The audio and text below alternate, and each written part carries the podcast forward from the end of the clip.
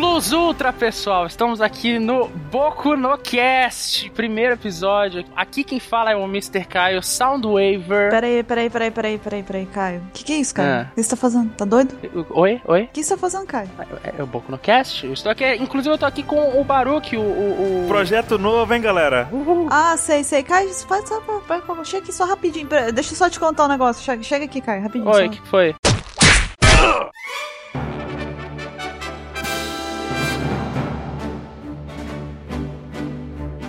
Olá, jovens. Bem-vindos a mais um Opex Cash. Eu sou a Bururu e eu estou aqui hoje com o Ansem, Olá, pessoas! com o Mr. Caio, ou o que sobrou dele, né? Plus Ultra! Com o Baruque, Eu vou ser um herói. com o Mr. 27. E estamos com uma estreante aqui da Opex, a Lari. Eu não sei o que eu tô fazendo aqui, oi! Mais uma que foi gentilmente, assim, sem nenhum tipo de pressão, convidada a participar do Opex Cash. Tá aqui por pura e livre espontânea pressão, né, Lari? Aham, aham, pode tirar a arma da minha cara. não, ainda não, ainda tem cast, não dá pra tirar ainda. Na hora que acabar, a gente pensa a respeito. Pois muito bem, essa semana a gente vai falar sobre o capítulo 839, o capítulo que tá cheio de informação, cheio de coisa muito importante, muito bombástica, cheio de referência. Mr. 27 tá insano. Ah, tá aí o exemplo pra quem tava duvidando. Se alguém é, que tinha dúvidas. e eu, definitivamente, todo mundo há de concordar comigo aqui que realmente é o ano do Sandy, né? Chegou! Chegou, cara. Chegou! Agora sim. É, quase perto do final do ano, mas chegou É, então. É o semestre do Sanji. é o semestre do Sanji. É porque vai até o ano que vem, entendeu? É, então, tá começando agora, vai até o final- quase o finalzinho do ano que vem, então, de repente. É, exatamente. Mas muito bem, antes da gente debater tudo que aconteceu, nós vamos para as leituras dos e-mails.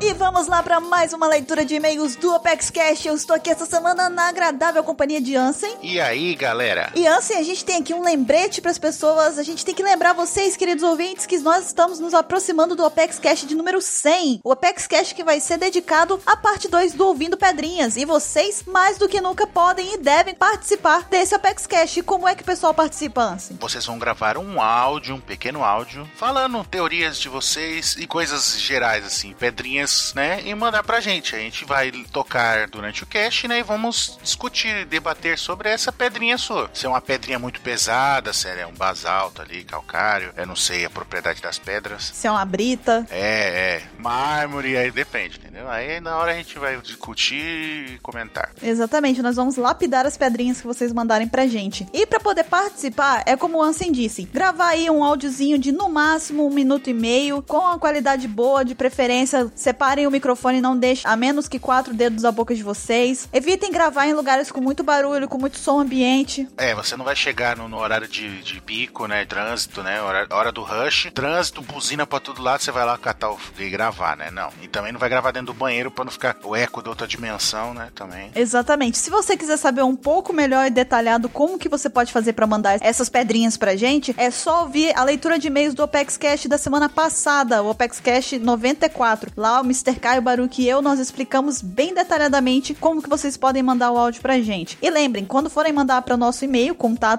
contato@onepcx.com.br, coloquem no título do e-mail pedrinhas 100 pra poder a gente conseguir identificar melhor o seu e-mail no meio do montante que a gente recebe. Sim, pra triar ela direto pro cache certo. Exatamente. E aí a gente vai ouvir todas as pedrinhas que vocês mandarem e a gente vai fazer uma seleção aí de algumas pra poder aparecerem no Opex Cash de número 100. Eu tô bem ansiosa pra isso, Ansem. Sim, chegaram ao centenário. Sim. Pois muito bem, então vamos para as fanarts dessa semana. Se você não quiser ouvir os e-mails, pule para. 21 minutos e 20 cheeseburgers sem queijo. A primeira foi enviada pelo Matson Santos e ele mandou aqui uma zoação com o Felipe Honório, né? Foi um pedido que nós fizemos no Apex Cash que o Felipe Honório participou, onde a gente ficou brincando com o lançamento ou não lançamento do filme Gold. E a gente pegou e falou assim: ah, que sempre mandam perguntas pra gente e tudo mais. E o Felipe achou isso muito engraçado. Eu falei: ah, você achou engraçado? Então, por favor, ouvintes, mandem pra ele também, porque, né? Vamos Vamos perguntar pra ele também, que ele também tem participação nisso daí. E realmente aí o Madison foi lá e cumpriu o dever. E zoou o Felipe e perguntou pra ele onde que tá o filme Gold. Muito bom. E qual a próxima, assim? A próxima foi enviada por Matheus José de Almeida. Ele mandou aqui uma pequena compilação de os líderes dos ginásios da UPEX, né? Na onda Pokémon agora, graças ao Pokémon GO. Então ele mandou aqui, mandou eu, né? Líder do ginásio de Pokémons do tipo Fight, né? Que ao jogar o dado e se cair 6, qualquer golpe é super efetivo contra qualquer tipo. Aí temos também o seu, Bururu. Você é líder de, líder de ginásio, Pokémons tipo dragão. Tá, tem um alerta ali pra todo mundo tomar cuidado contra você, porque você pode devorar os Pokémons como se eles fossem bacon, olha só. É possível, não vou mentir.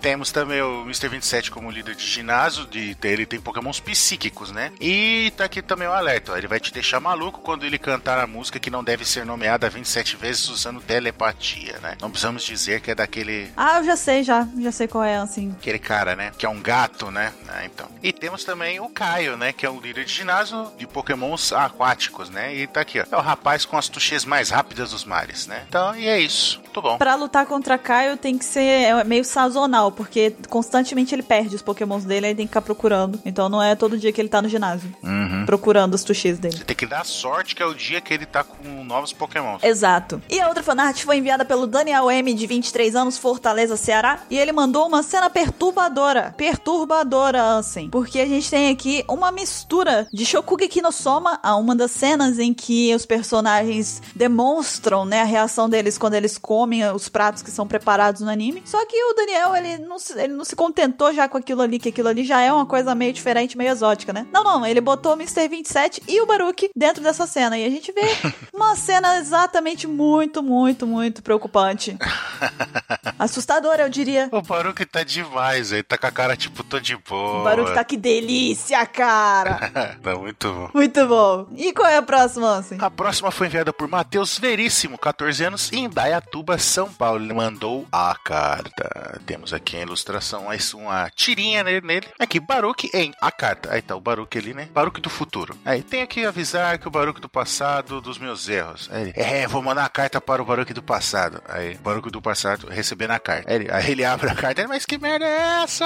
Aí ele, ah, esquece, joga a massa e joga a carta. Já tô ferrado mesmo, deixa pra lá, vamos só viver o momento. Tô bom. Muito bom, muito bom. E a gente recebeu também várias fanarts do Pedro José, de 17 anos, Brasília, Distrito Federal. E ele mandou aqui vários membros do Apex Cash no estilo combate cyberpunk. Ele fez esses desenhos no Hero Machine 3. Tem lá eu, o QT, Mr. 27, Mr. Caio, Ansem, Baruque. Baruque tá pelado pra variar. Mr. 27 tá igual um maluco, como sempre. Ansem chega, teve até cabelo grande, de tão doido que ficou. É, tipo a forma evil, né? É, o despertar, né, do Ansem. Uhum. Ficou muito legal. Todas as imagens estão na descrição. Confiram lá. Ficou realmente muito bacana. Ansem, qual é a próxima? A próxima foi enviada por Jonas Henrique, 22 anos. Ele mandou a Bururukov, né? É o que, rapaz? Estamos vendo ali você, né? Com churros na mão, exatamente como o Ivankov, né? Com o corpinho do Ivankov, né? Em vez de ter a tatuagem daquela, os chifrinhos no peito lá, né? É, Tá uns churros cruzados. Gostei, quero. Aí tá lá, tipo,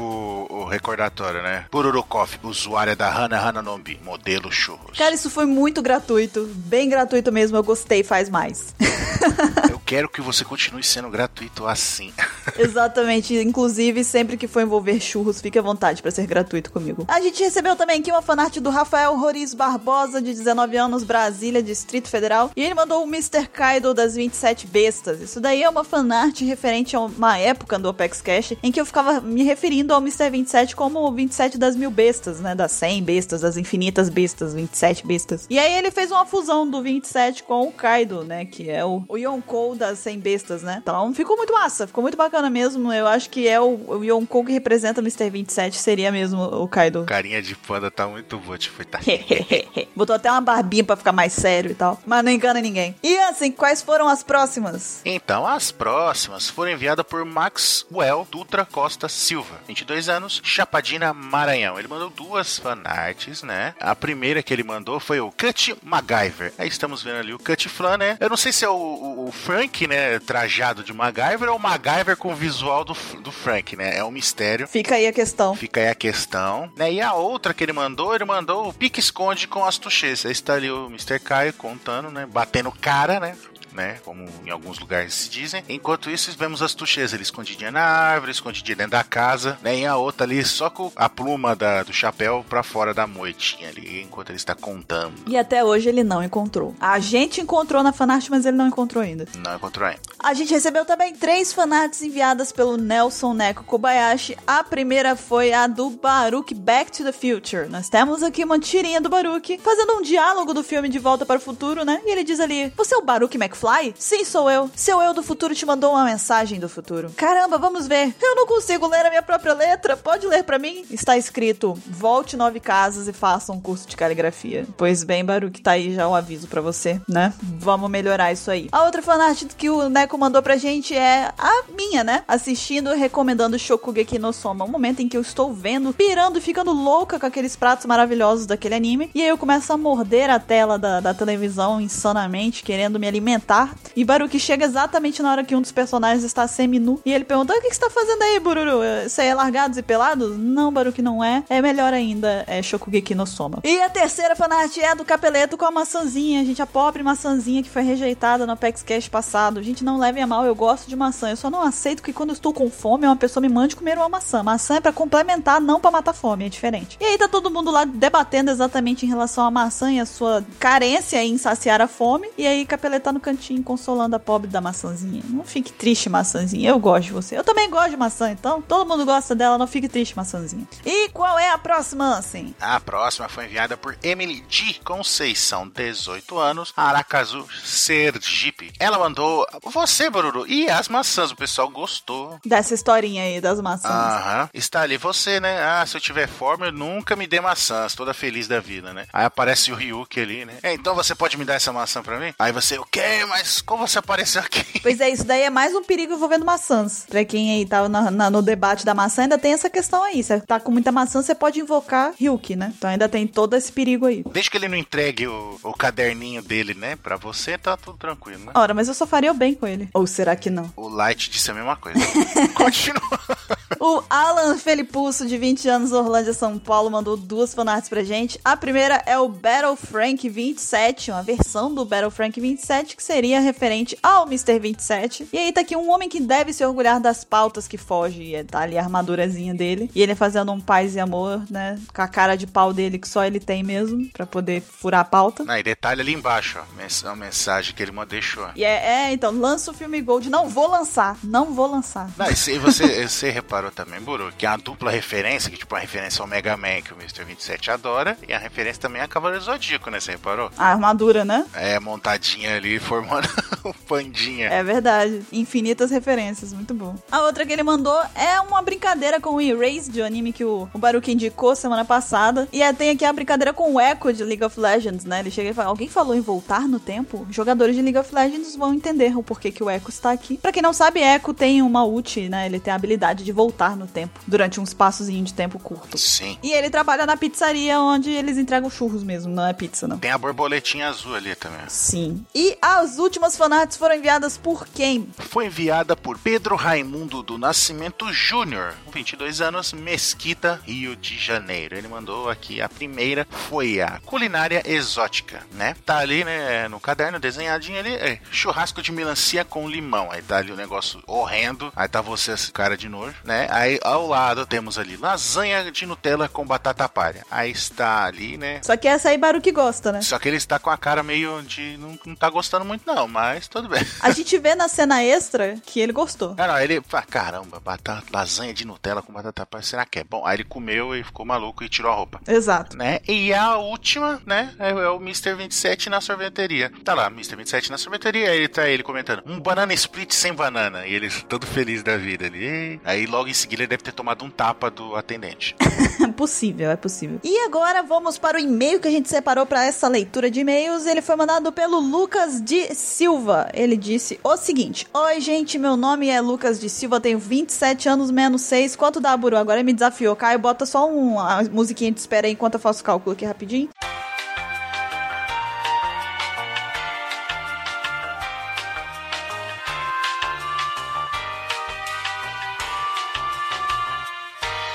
Ok, isso daí tudo vai dar 3 horas e meia. Caramba, é- 3 horas e meia é o resultado. ataque gratuito, é sério?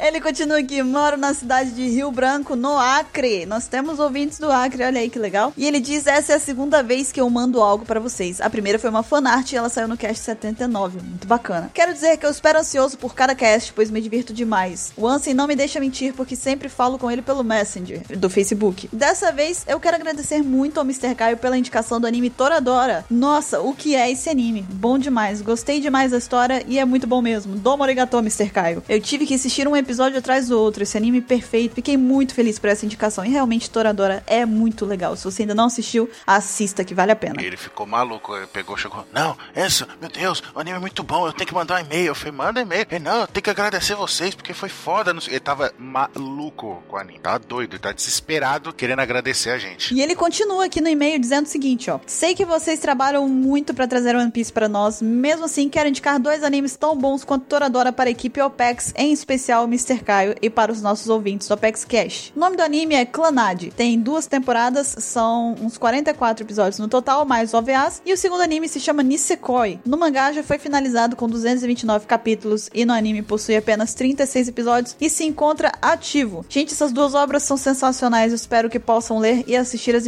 indicações. Valeu e até a próxima. Nisekoi Capeleto é maluco por Nisekoi. Nesse momento, se Capeleto estiver escutando isso aqui, ele está arrancando a roupa também lá, porque ele é, ele é apaixonado por Nisekoi. Eu vou seguir a- a- as indicações. Assim que eu assistir, eu entro em contato pra dizer se é legal. Pois bem, Ansem, nós temos uma pergunta. Qual é ela? Diga para mim. Pare de esconder, fale a verdade. Ok, a pergunta que eu vou revelar agora a todos vocês foi enviada por Giovanni Monteiro. É Giovanni ou Giovanni? Eu não sei. É, você depois mande uma- um e-mail falando a pronúncia correta. Olá, piratas dessa louca tripulação chamada OPEX. Me chamo Giovanni Monteiro, ou Giovanni Monteiro, tenho 23 anos, moro em Curitiba. Estou estudando para me tornar um grande cozinheiro, assim como o Sanji, e o meu hobby é tocar baixo. Aí fica a piadinha cretina que eu não conseguindo me controlar. Ele toca o instrumento baixo, ele toca num, num volume baixo. O hobby dele é tocar numa frequência inaudível para as pessoas. Exatamente.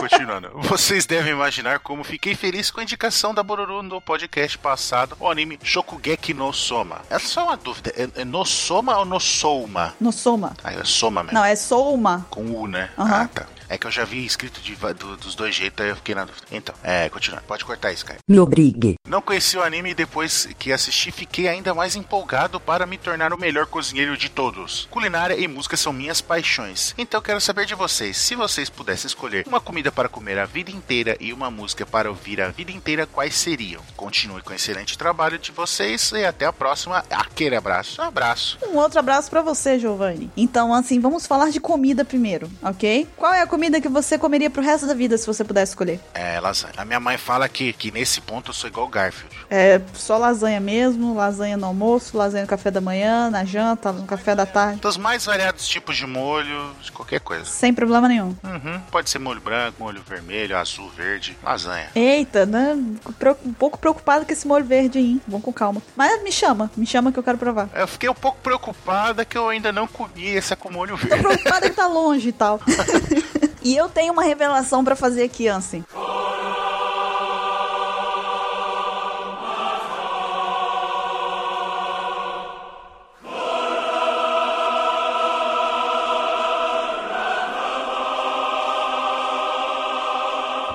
Então, as pessoas, pasmem, né? Elas acham que bacon e churros seriam, no caso, as minhas comidas favoritas. Mas não são. Pronto, falei. Não são. Não são as minhas comidas favoritas. Falei a verdade, gente. Tá aí. Se eu pudesse escolher uma coisa, uma comida, pra que eu pudesse comer o resto da minha vida, eu escolheria cheesecake. Porque cheesecake é a minha sobremesa favorita. Essa é a verdade. É do balacobaco. E é muito bom. Pra quem não sabe, cheesecake é literalmente um bolo de queijo, né? Feito com creme cheese e com geleia de frutas em cima, ou de chocolate, enfim, como a pessoa preferir. E tem uma camadinha embaixo de biscoito. Ou seja, é a descrição perfeita do amor, né? Pra quem não sabe, isso daí é exatamente o amor na sua forma culinária. Então seria isso. Coisa mais linda do mundo. Se você nunca comeu cheesecake, por favor, pelo amor de Deus, come. E agora, Ansem, E chegue aos céus e, e- imagine-se pelado. não vai precisar nem imaginar na hora que você comer, vai ser automático. Você vai rasgar a roupa, né? Vai, quando você for. Você vai botar um garfo, quando você vai ver, já tá é sem a camisa. Bota mais um e perdeu a calça. né? já é assim, entendeu? Então, desculpem aí pra quem tava acreditando que achava, né, que bacon e churros era a minha comida favorita. Não é. Not. Eu amo muito bacon e churros, mas não são o topo da minha lista. Pois bem, Ansem, vamos falar de música.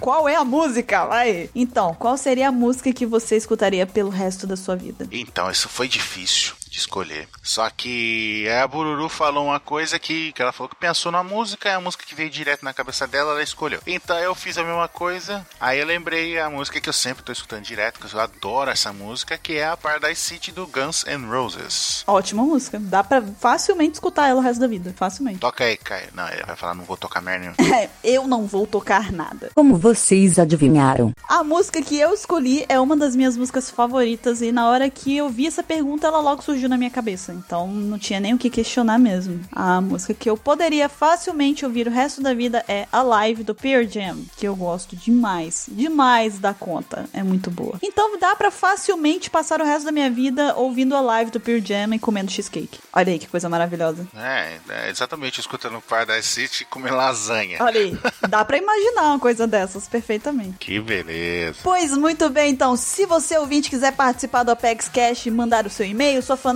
sua pergunta pra gente, mande para contato@onepcx.com.br. Fiquem agora com o tema principal do Apex Cash, que tá muito bacana. A gente se vê na próxima semana, na próxima leitura de e-mails. Um bom Apex Cash para todos. Falou, abraço, pessoal.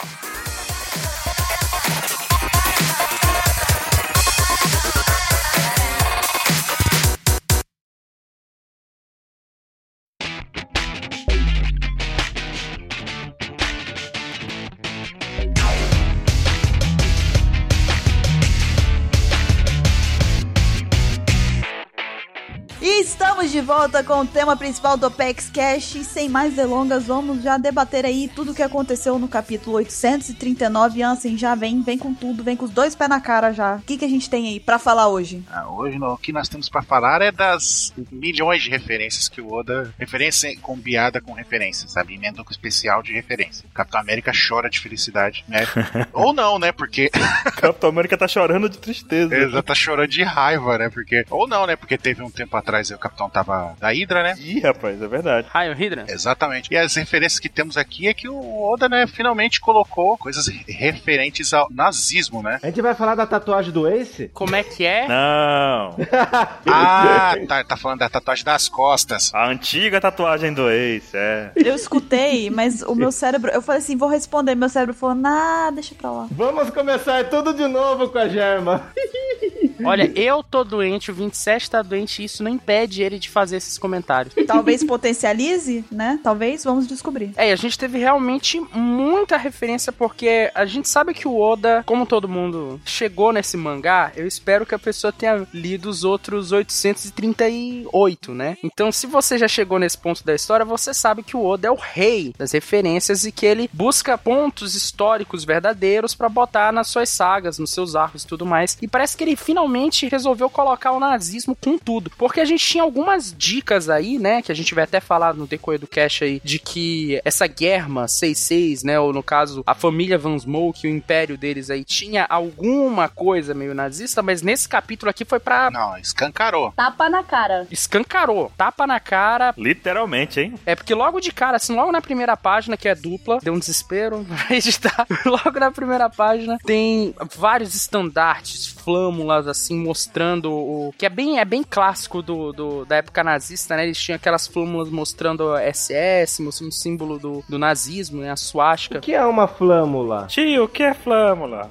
aquela bandeirinha que desce do teto, né? Ou de uma parede. Uma bandeirona que desce do teto. É, uma bandeira gigantesca. É quase um tapete, né? Exatamente, só que aí tá. Preso no teto. Tá na parede. Exatamente, é. Minha avó tem um desses. Ok. A gente pode fazer o seguinte: um dia a gente faz um podcast de avós. Traz a avó do que tem, sua avó. Faz uma mesa redonda que toma um chá, todo mundo tricota de repente. Chá não, chá é perigoso. É, então é, deixa o chá pra lá. Vai ter um casamento? Chá vai dar em casamento, hein? Para com isso. Não, eu quero levantar um ponto aqui que ele falou que a avó dele tem uma flâmula nazista na casa dela. É isso? que diz. É, Então, caraca. Não, falou é um cortina, tapetes pendurados. não, não, não. Tá falando, tá explicando que era uma flâmula nazista. Aí você falou. Ele falou que- a Boru falou que é um tapete pendurado. Não, ele falou que é uma flâmula, não nazista. Não precisa ser sabe? No caso, a avó dele pegou, viu um tapete, falou: Nossa, legal, eu gostei disso, quero na parede, botou na parede. Aí, ó. Gostei desse tapete vermelho com um X estranho aqui, né? Vou botar na parede. O X estranho com um ladinho, né? É, Tem um X, meu netinho vai adorar. É, 27, só um toque. Avisa ela, tá? Bacana esse sinal aqui, que deve ser a multiplicação com divisão e adição, né? Avisa ela, tá, 27. É, mas a- além dessa, de toda essa referência de estandarte, flâmula e tal, também tem a águia nazista gigantesca logo nessa página, né? Isso é uma águia grega, né? Inclusive. Isso é uma cacatua, né?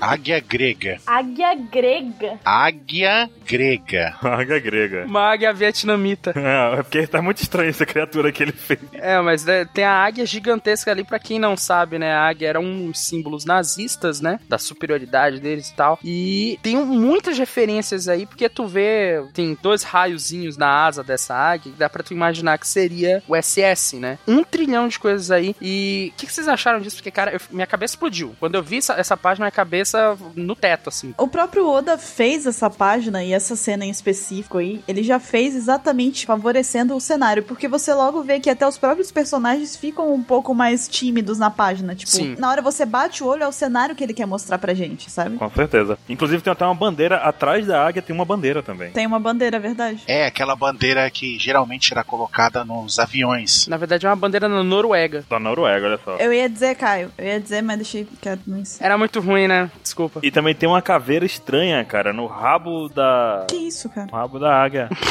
Isso, barulho. Caramba, na cauda da águia. Baruque já me vem com rabo já no negócio sem qualquer pudor, sabe, Baruque? Ela está pousada em cima da caveira, que parece uma caveira de um demônio. E a gente vê também aquele negócio de, tipo, na própria sala, como você tava dizendo, Bruno, tem mapas do mundo ou mapas de regiões ali do lado também. Sim, eu ia dizer isso agora, é verdade. Como se fosse uma sala de reunião de. de... Exato, de estratégia. De... Estratégia. Estra- Estratégia. Oh, olha, a caveira não é o, não tá no rabo do bicho, não tá segurando a pata da papagaio lá. É a cadeira do pai do Sanji, agora que eu... É, é o topo da cadeira. Tipo um trono. O barulho que notou agora. É o topo da cadeira. Pois é, entendi agora. Eu tava achando que ele tava fazendo outra coisa. É o trono de ferro. É, Tô preocupada com como você tava vendo essa águia. eu achei que tava a caveira tava colado lá, entendeu? Ah, aliás, vocês perceberam que eles estão sentados na ombreira do Frank? Estão sentados na- na- nos- nas laterais de headphone também, né? Headset.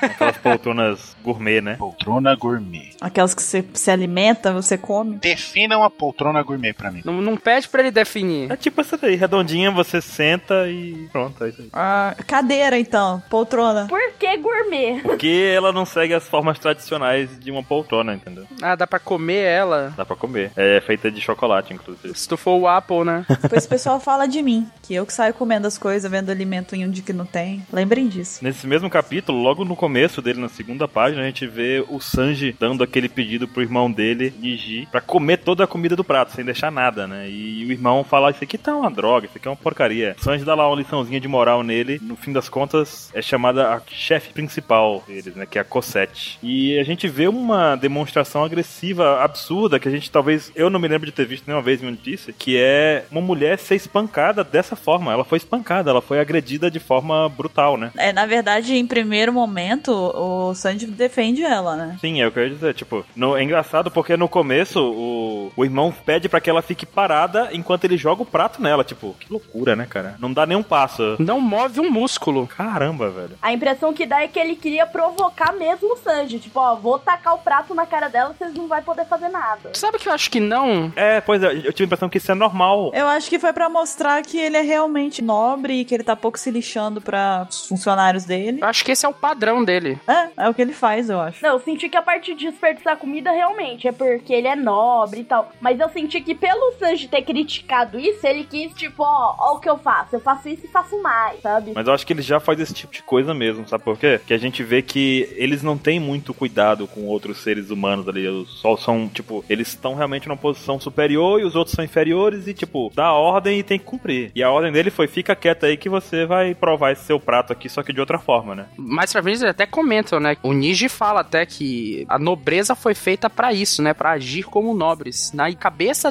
deles, essa crueldade deles, essa falta de sentimento pelos inferiores, né? Inferiores a eles, né? Na cabeça deles, seria tipo o, o correto, assim, é padrão. Eu não tenho nenhuma obrigação com eles, sabe? Uma coisa que eu achei muito legal dessa cena e que eu achei interessante, na verdade, eu fiquei observando ela. Toda essa, essa parte mesmo e me chamou a atenção. Foi no momento em que o Sanji ele agacha pra poder pegar e tal a comida e que ele come, né? A comida demonstrando respeito pelo, pelo alimento que a cozinheira fez e tudo mais. Que ele fala que, ah, deu um mau trabalho pra fazer, ela deve ter começado no dia anterior e tal. Enfim, valorizou ela ali, né? E aí, tipo, tá no, no meio disso tudo aí, que aí fica o, o- Até antes da confusão acabar ficando um pouco pior, que até o Sandy dá uma outra, um outro puxão de orelha neles, eu fiquei observando a Reiju no meio disso tudo. Eu acho que ela talvez seja a ponta de esperança dentro da família do Sandy, sabe? Eu tenho pra mim que ela apareceu ali dentre os irmãos do, do Sandy, a que realmente tá observando o Sandy agora, sabe? Tipo, é o que realmente tá, ob- tá vendo ele como a pessoa que ele se tornou, entendeu? Que a gente vê ela até elogiando ele. Na hora que ele abaixa pra pegar a comida, ela fala: Nossa, que cavalheiro. Pode ser que, porque a gente tá vendo um quadrinho, né?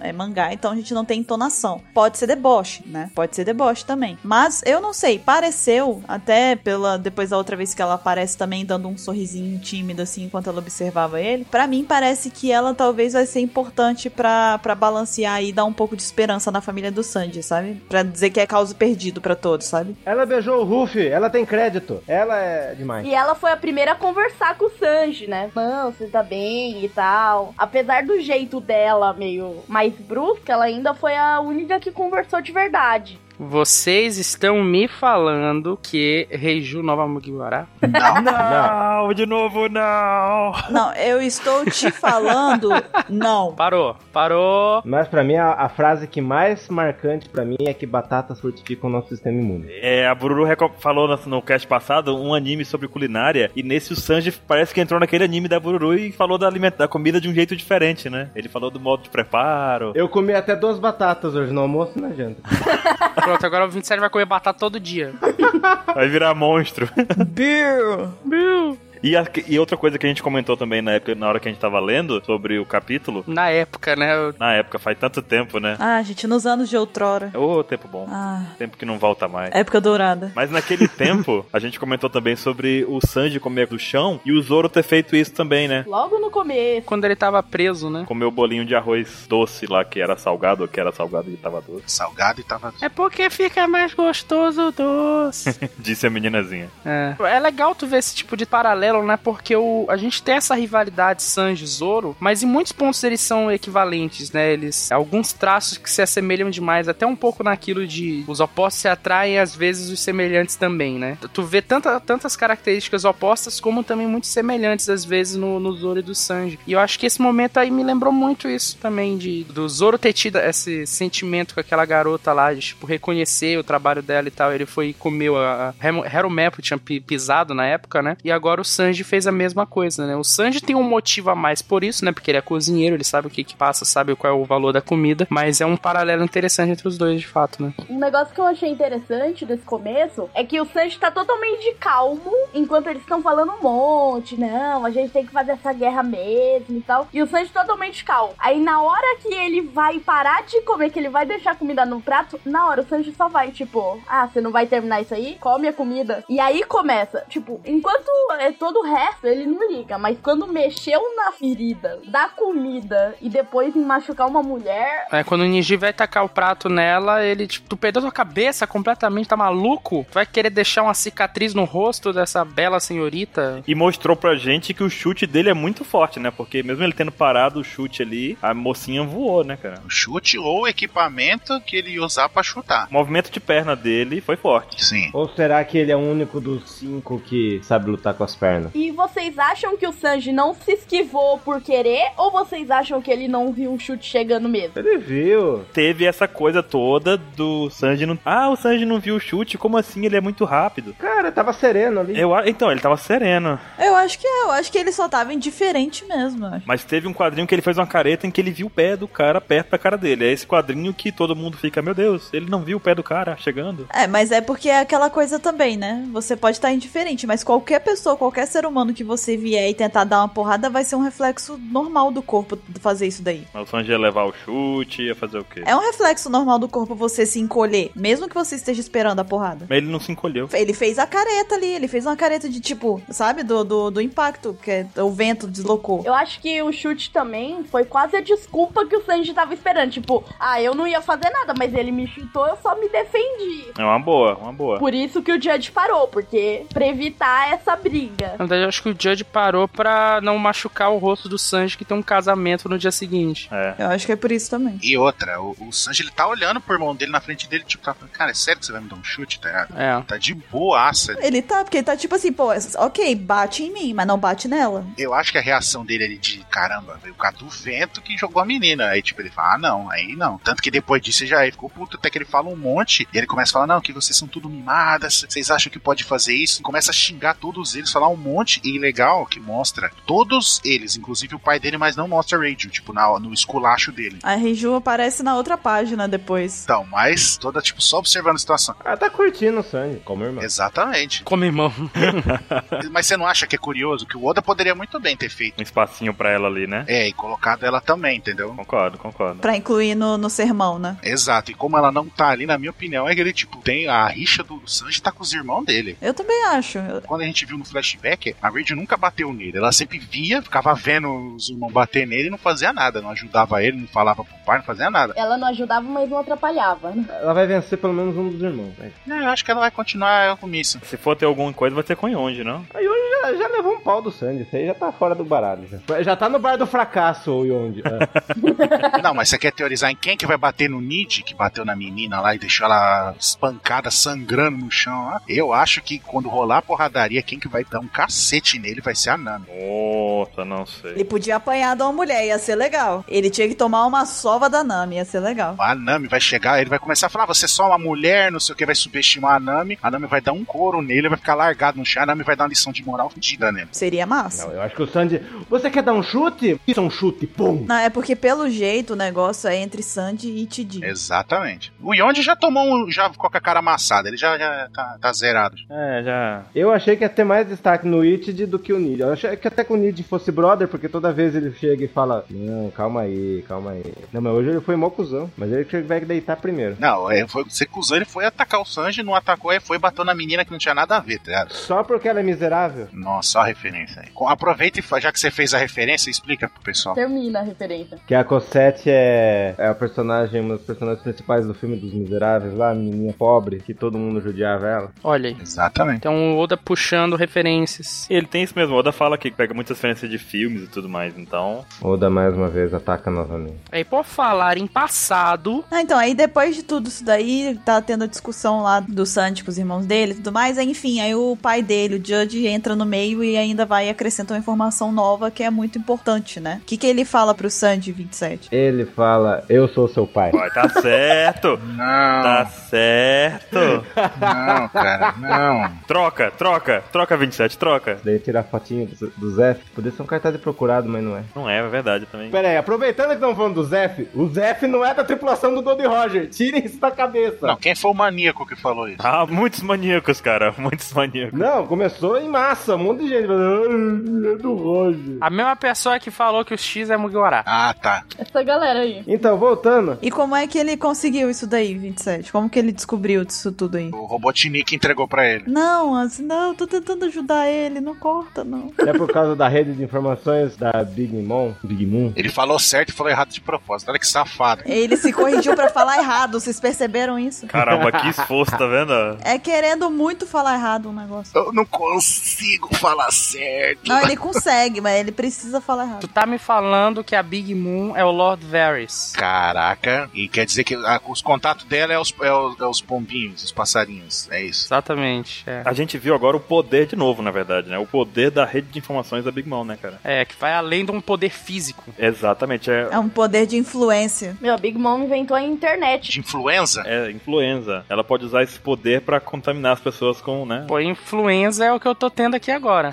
Maldita Big Moon. Eu espero que não, Caio. É, Depende da influenza, né? Se for uma influenza comum, é tá ok. Mas é interessante mostrar como e- ela também demonstra saber usar essa informação, porque o Tamago, ele não dá só o negócio lá e... Dá só um negócio lá. É, Foi estranho isso. What the hell? Ele não entrega só a foto do Zef e pronto. Ele fala como usar o conhecimento que tem, né? Se ele não topar, você bota essas algemas aqui nele. E aí tem esse, também esse cara aqui, você pode ameaçar ele sobre isso, entendeu? É uma informação mastigada que foi entregue ali ao. É um passo a passo, né? É um tutorial. Tipo, como manipular seu filho. E você viu o que, que falaram nos capítulos passados, né? Falaram que o lance da Big Mom é iniciativa. Ela já sabe a informação e ela já joga a carta primeiro. É, Isso foi uma demonstração, né? Tipo, ela chegou lá e falou: Ó, quero casar com o seu filho, o Sanji, a gente sabe onde ele tá. Você pode persuadir ele dessa forma. Se ele recusar, você bota as algemas. Se ele ainda, ainda assim bota a banca, tá essa foto aqui. Esse cara cuida dele dos dois anos atrás. Ameaça ele pra você ver uma coisa. Ó, mas ficou bobo de ver que o ca- ele descobriu agora. O que? Foi o que? Um ou dois dias? Descobriu agora que quem cuidou do Zé? Que pai filho da mãe? Nem, nem sabia. Ah, Ele não se interessa também. Ele não se interessava pelo Sandy. Nunca se preocupou. Não tava nem aí. Nos capítulos passados, comentaram, tipo, ah, a gente nem sabia onde você tava, a gente achou que você tinha morrido e tal, a gente tava feliz. Então eles realmente não sabiam. Eles não tinham interesse no Sanji. É, eles até falam que eles ficavam se divertindo, criando teorias de como será que ele teria morrido, sabe? Criando teoria. Que absurdo, né, cara? Criando teorias sobre isso. Mas foi, é, ué. É Pra você ver com o nível de babaquice dos irmãos dele, né? Oda tá, tá deixando a gente com raiva dessa família, cara. Que droga, né? E aí o, o Judge pega e, e fala lá com, com o Sandy que então é pra ele ficar na dele, ficar quietinho, não ficar causando transtorno, não ficar atrapalhando nada, tentar impedir nada e obedecer ele. Que se ele fizer isso, todo mundo e todo, enfim, tudo vai ficar ileso, né? Não vai, ninguém vai ser machucado, ninguém vai morrer, nem nada. E aí em seguida a gente tem um pequeno flashbackzinho que acontece, né, Lari? Primeiro eu acho interessante que o Sanji tá quase que suando frio, né? Daí começa o flashback, mostra o Sanji desde criança, né? Já era tarado desde criança. Sim, Primeiro de tudo, e sempre mostrando a influência do Zef nele. sua berinjelinha. Tipo, ensinando e brigando. E é legal ver um flashback assim depois de tanto tempo sem ver nada. E termina com Até o dia da minha morte, eu jamais esquecerei tudo que você fez por essa berinjelazinha de merda. Ele lembra da dívida dele com o Zef. E o legal é como você falou, Lari, que na hora que tá mostrando ele pequeno ali, brigando com o Zef, tipo, você vê que o Zef tá xingando e batendo nele, os dois um se esmurrando o outro. Não são boas memórias, né, cara? É, tipo, não, mas mesmo sendo eles brigando, um se estapeando o outro ali, tipo, tem aquele sentimento, tipo, não, tô aprende direito, não sei o quê. Tipo, ele, ele mostrava que ele realmente gostava do Sanji. É uma repreensão com amor, né? Com carinho. É, exatamente. Exatamente, o Sanji fazia alguma atrapalhada, ele esculachava o Sanji, mas e batia e saia fora, sabe? Igual. Era com amor. Exatamente, é, é o punho do amor, igual do. do... do Garp. Só que no caso é a perna de pau do amor. A perna de pau do amor, exatamente. E o máximo ali foi aquela hora, né, que o Sanji partiu do Guaraty lá quando ele entrou no bando, né, que vai representando o máximo ali de, de um sentimento do Zef por ele, né? Tipo, ah, não, cuidado pra não pegar um resfriado, tá ligado? E, Tipo, o Sanji desaba chorando, né? Caramba, me falar um bagulho desse, tá ligado? Tipo, coisa de pai mesmo. Dá pra perceber que o Sanji se sente quase que com uma dívida pra ele. Pô, ele cuidou tanto de mim e eu não posso fazer com que ele se machuque. Vocês perceberam o que, que o Oda quis mostrar nos capítulos? Hum, então o, o 27 entrou na cabeça do Oda de novo, gente. Bora ver o que, que ele extraiu de lá.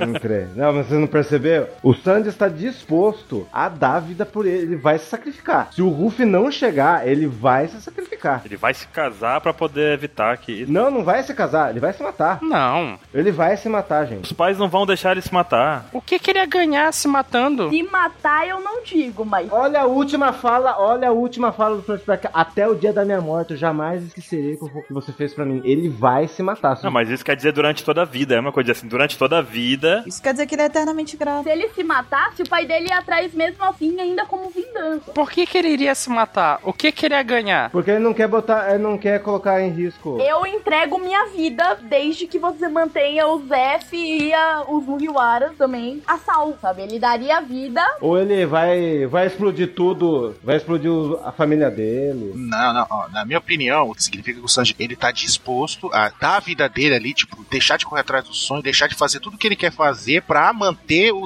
o Zef seguro, tá ligado? Tipo, pagando essa dívida pra ele. Não, eu estou até o último dia da minha vida, então. Foi isso que eu entendi também. Enquanto ele estiver vivo, ele, ele, ele vai, ele vai fazer de tudo pro Zef viver bem. Cara, a gente tá falando do Sandy. É a gratidão eterna, entendeu? O Sandy vai explodir toda a família com ele mesmo. O Zef não correu risco. E, e como que ele vai fazer isso? Cara, o Pel sobreviveu a uma bomba atômica, vai matar os caras fodões do Novo Mundo com a bomba. Não, mas, mas olha só, mas tem uma coisa que Caio perguntou realmente que é uma pergunta muito plausível. O que, que ele ganha fazendo isso? Pois é. O Zef vai ficar vivo. Quem garante? E a Big Mom não vai atrás? Quem garante que ele morrendo, o pai não vai lá e vai punir o Sanji depois da morte ali? Tem um exército inteiro, não são só a família. Quem diz que não tem algum. Tipo, ó, se a gente- acontecer alguma coisa com a gente, vai e mata o Zé. Pense que o Zoro fez pro Ruff e pense que o Sandy pode fazer pro Zef. Tudo bem, mas só que o Sandy se sacrificar não protege o Zef.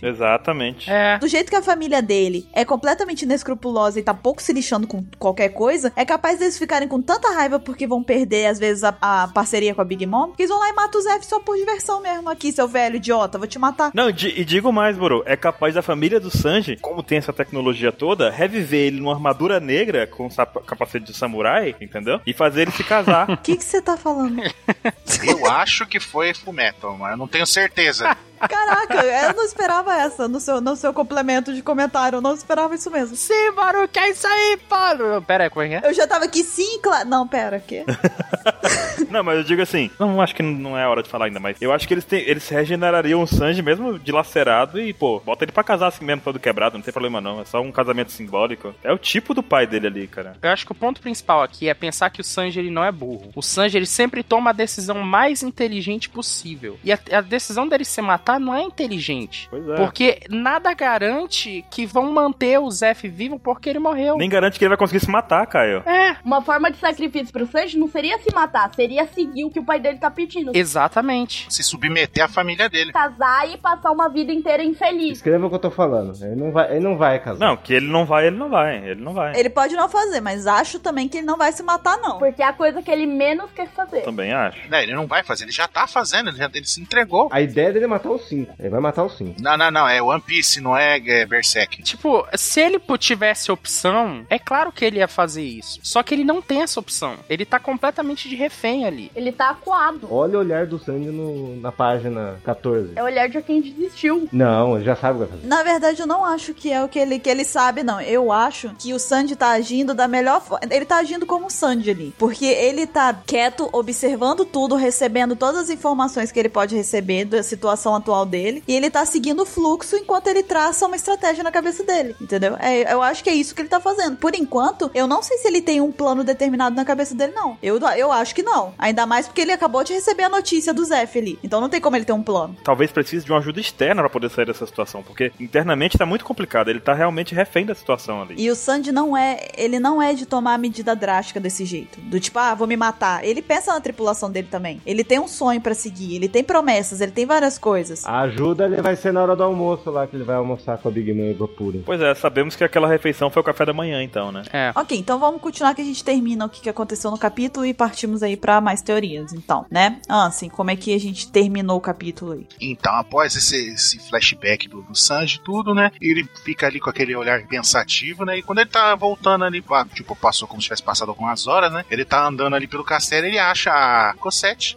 largada no chão e meio, meio sangue, totalmente espancada ali, inchado, dente quebrado, completamente estourado, inconsciente. Eu acho que nunca apareceu uma mulher que apanhou tanto assim. É, porque ah, se a gente lembra, por exemplo, da Belumero, ela apanhou, mas sempre foi tipo, então, deixa eu pisar aqui no braço dela, deixa eu dar uma porrada nela. Mas e também é um tipo diferente, sabe? Porque ela, ela foi ferida de um jeito diferente. Ali da Corsete foi um espancamento, foi literalmente Sim. espancaram a mulher. Sim, sim, sim. Pegaram pra espancar ela. Com vontade de espancar o Sandy, espancaram ela. O Sanji, você vê que ah, na hora já mostra ele com raiva. Logo em seguida aparece o Yonde ali, tipo, meio que fazendo chacota. "Ah, Deve ter sido o Nid, você não quer ver ele, não sei o quê, tipo, provocando ainda a briga, né? Aí ele fala, não, vem cá, vou te mostrar uma coisa. Aí quando eles estão andando, ele abre uma porta, né? Que parece aquelas portas de cofre, né? Aquelas portas blindadas. Quando ele abre, a gente vê um enorme tanque, com vários tanques menores, assim, com pessoas dentro, né? Parecendo aqueles de séries de filme, por exemplo, igual do Star Wars, por exemplo, lá do, Matrix. Exatamente, lá das colheitadeiras lá do Matrix, tudo, um monte de pessoa dentro do tanque, né? Sendo, tipo, parecendo com uma, uma espécie de, de colônia ali, de clonagem ali. E Uhum. um caiu, aí o Sanji fica em choque, né? Mas o que é isso? Né? E O Nid começa a explicar, né? Tipo, ah, 54 do tipo MB, 30 do tipo MST, mais 21 do tipo MH. O Sanji, tipo, em choque ali. Esses são cientistas falando, né? Uhum. E vai dar um close dentro de uma dessas cápsulas, né? E tem um cara ali que muita gente tava associando com o Vergo, né? Mas não são. Agora que eu percebi, tem magros e tem gordinhos também. Pois é, a gente tava falando disso mais cedo também. É porque são os tipos, né? Aham. Os sem terra, os NB.